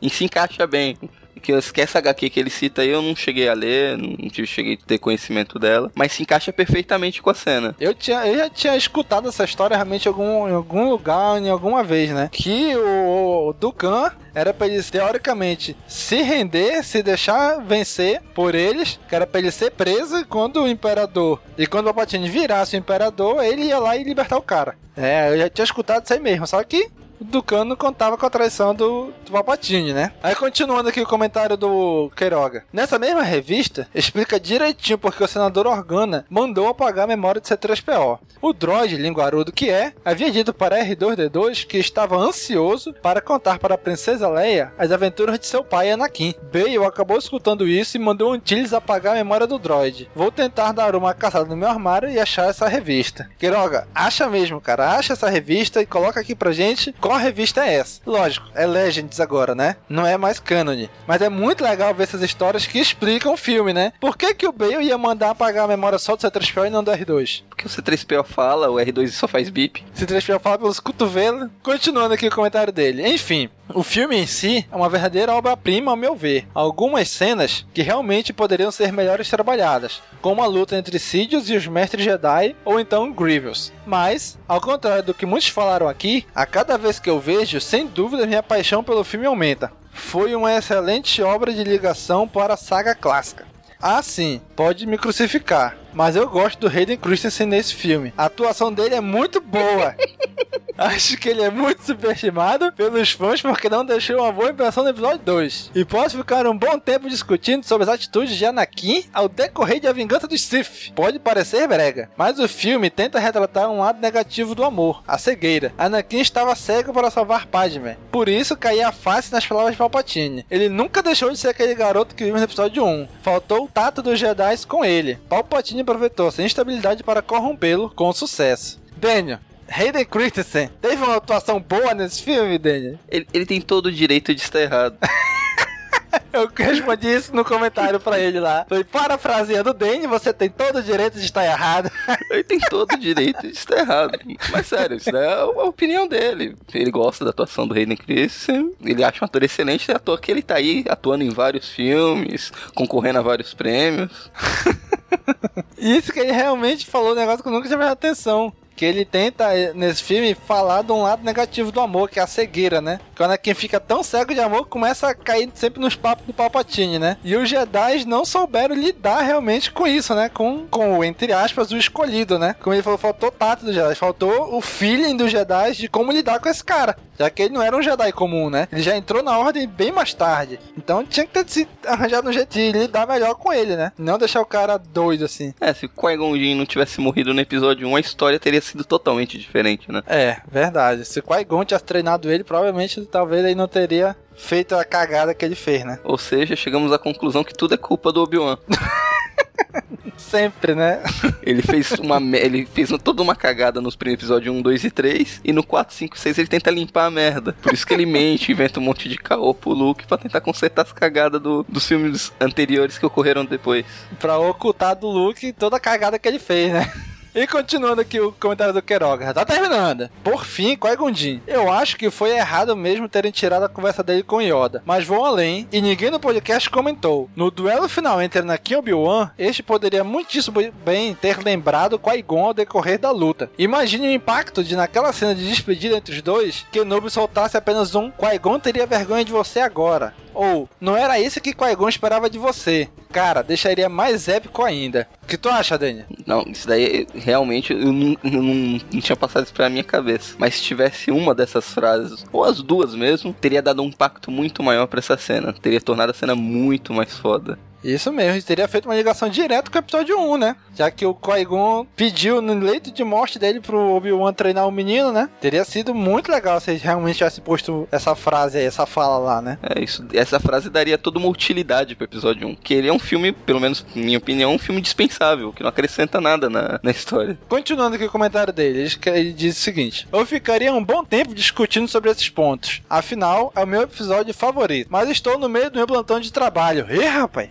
Então não posso me estender mais. Qualquer dia conversamos mais sobre este incrível episódio com muito prazer. Abraços e parabéns para mais uma vez pelo excelente trabalho que vocês fazem no Cast Wars. Valeu, cara. Valeu mesmo, Queiroga. Nosso parceirão aí da BF Brasil, que tá sempre aí postando aí com a gente também, né? E, gente, a gente teve aqui uma mensagem áudio do Gabriel Bertino, contando a história dele com Star Wars, todo como é que ele conseguiu, como é que ele conheceu esse filme, como é que foi o início dele na saga Star Wars, né? Então escutam aí agora o que, ele gravou pra gente. Galera, força. Através desse, esse áudio, né, pra poder falar um pouco sobre a minha experiência com o episódio 3. Bom, o episódio 3 saiu em 2005, né? 2005, 2006, essa faixa mais ou menos. Eu tenho 17 agora. Bem provavelmente porque eu tinha 8 ou 9 anos. Eu lembro quando saiu, meu tio foi assistir no cinema. Aí ele falou pra mim: olha, parece que não vai poder entrar crianças porque o filme é um pouco mais forte. Eu lembro que antes passou na televisão, no, passou até na Record, falando sobre o filme. A menina foi lá entrevistar lá o George Lucas, mostrou o trailer na televisão. Eu lembro que eu fiquei muito emocionado, pulando pra tudo que é lado, eu queria assistir. assistir. Quebrei muito o cabo de vassoura da minha mãe, naquela expectativa, sabe? Saiu assim, enche o saco da minha mãe pra me levar. Foi assim. Saímos de lá do cinema, eu, tipo, eletrizado, meu. Eu não tinha visto o nascimento do Darth Vader. Só lembro que eu, eu não da sala de cinema quando o Darth Vader colocou máscara assim. Mano, simplesmente o humor começou a sangrar a sala. Eu, pra não sair da sala, eu coloquei a mão no estofado, né? E aí, enfim, emocionado, tava tipo com as unhas mesmo. Saímos de lá, minha mãe foi lá e comprou pra mim aquelas, aqueles DVDs paralelos, sabe? assisti mais umas 30 vezes, mais ou menos. Fomos na banca de jornal, meu tio me deu uma revista da Mundo Estranho. Até hoje eu tenho. Que aí vinha um, um mini guia, assim. E a minha revista, né? Aí na capa da revista o Luke e o Anakin. Depois vi um miniguinha pequenininho, um azulzinho, que tinha um C3PO e R2 na capa. Falava tudo sobre os filmes, né? Animação, enfim. Mano, só sei que, tipo, até hoje eu tenho essas, essas revistas aqui. Na época tava mó febre. Meu tio pediu de Amigo Secreto, depois, né? Bem depois do filme sair, o filme nasceu em maio, o Amigo Secreto provavelmente dele foi em dezembro. Ele pediu um, o disco, trilha sonora do filme, né? A trilha sonora do filme veio junto com um DVD até hoje eu tenho, né? Que depois foi passado para mim como sucessão. Tinha o DVD do da trilha sonora, né? Mano, era muito, muito épico. E tipo, era tava uma febre naquela época. Passava em qualquer loja de boneco, tinha Darth Vader, tinha o Anakin. Mano, era muito bacana. E isso tá voltando, sabe? E, cara, e agora eu tô mais velho, eu posso comprar essas coisas e. Ai de quem falar. E dá um orgulho isso. E, é, e agora não é mais George Lucas que enfia nas nossas bundas falando o que, que é canon e o que não é. É agora a Disney, que agora vai sugar tudo o giro nosso. Então, que a força seja com vocês, gente. Valeu. Muito bem, essa foi a mensagem do Gabriel. Então, Gabriel, valeu, cara. Muito legal você compartilhar sua experiência com a gente. Gente, vocês talvez perguntem a gente, Domingos, como é que o Gabriel mandou mensagem áudio para vocês? Lá na página do Cast Wars tem um botão lá do lado direito do site que é para enviar mensagem áudio, que é o botão enviar mensagem de voz. E vocês viram que esse áudio dele ficou com mais de um minuto e meio. Então ele grava, o que, que ele fez? Ele gravou duas dois áudios. Como no que ele tinha para falar não dava em um minuto e meio, que é a limitação daquela ferramenta que a gente tem, ele gravou uma parte, depois gravou outra. E eu, logicamente, na edição, aí vocês ouviram agora tudo de uma vez só. Vocês podem mandar mensagem áudio pra gente de duas maneiras. Vocês gravam áudio de vocês com o celular mesmo, tem todo celular hoje tem gravador de, de voz. Vocês podem gravar no computador e envia isso pra gente por e-mail. Ou por mensagem no Facebook, ou pelo Twitter, algum lugar assim. Ou faz como o Gabriel fez. Entra no nosso site site. Em qualquer página do site vai aparecer lá do lado direito, enviar mensagem de voz. Você clica lá, grava a sua mensagem e ela já chega direto aqui pra gente. E sua mensagem estará aqui na seção Lo News, tá bom? Então, pessoal, mais uma vez, muito obrigado pelo feedback de vocês. Ficamos muito felizes com o feedback de vocês, tá bom? Um abraço e até a próxima. Falou, pessoal. Tchau, tchau.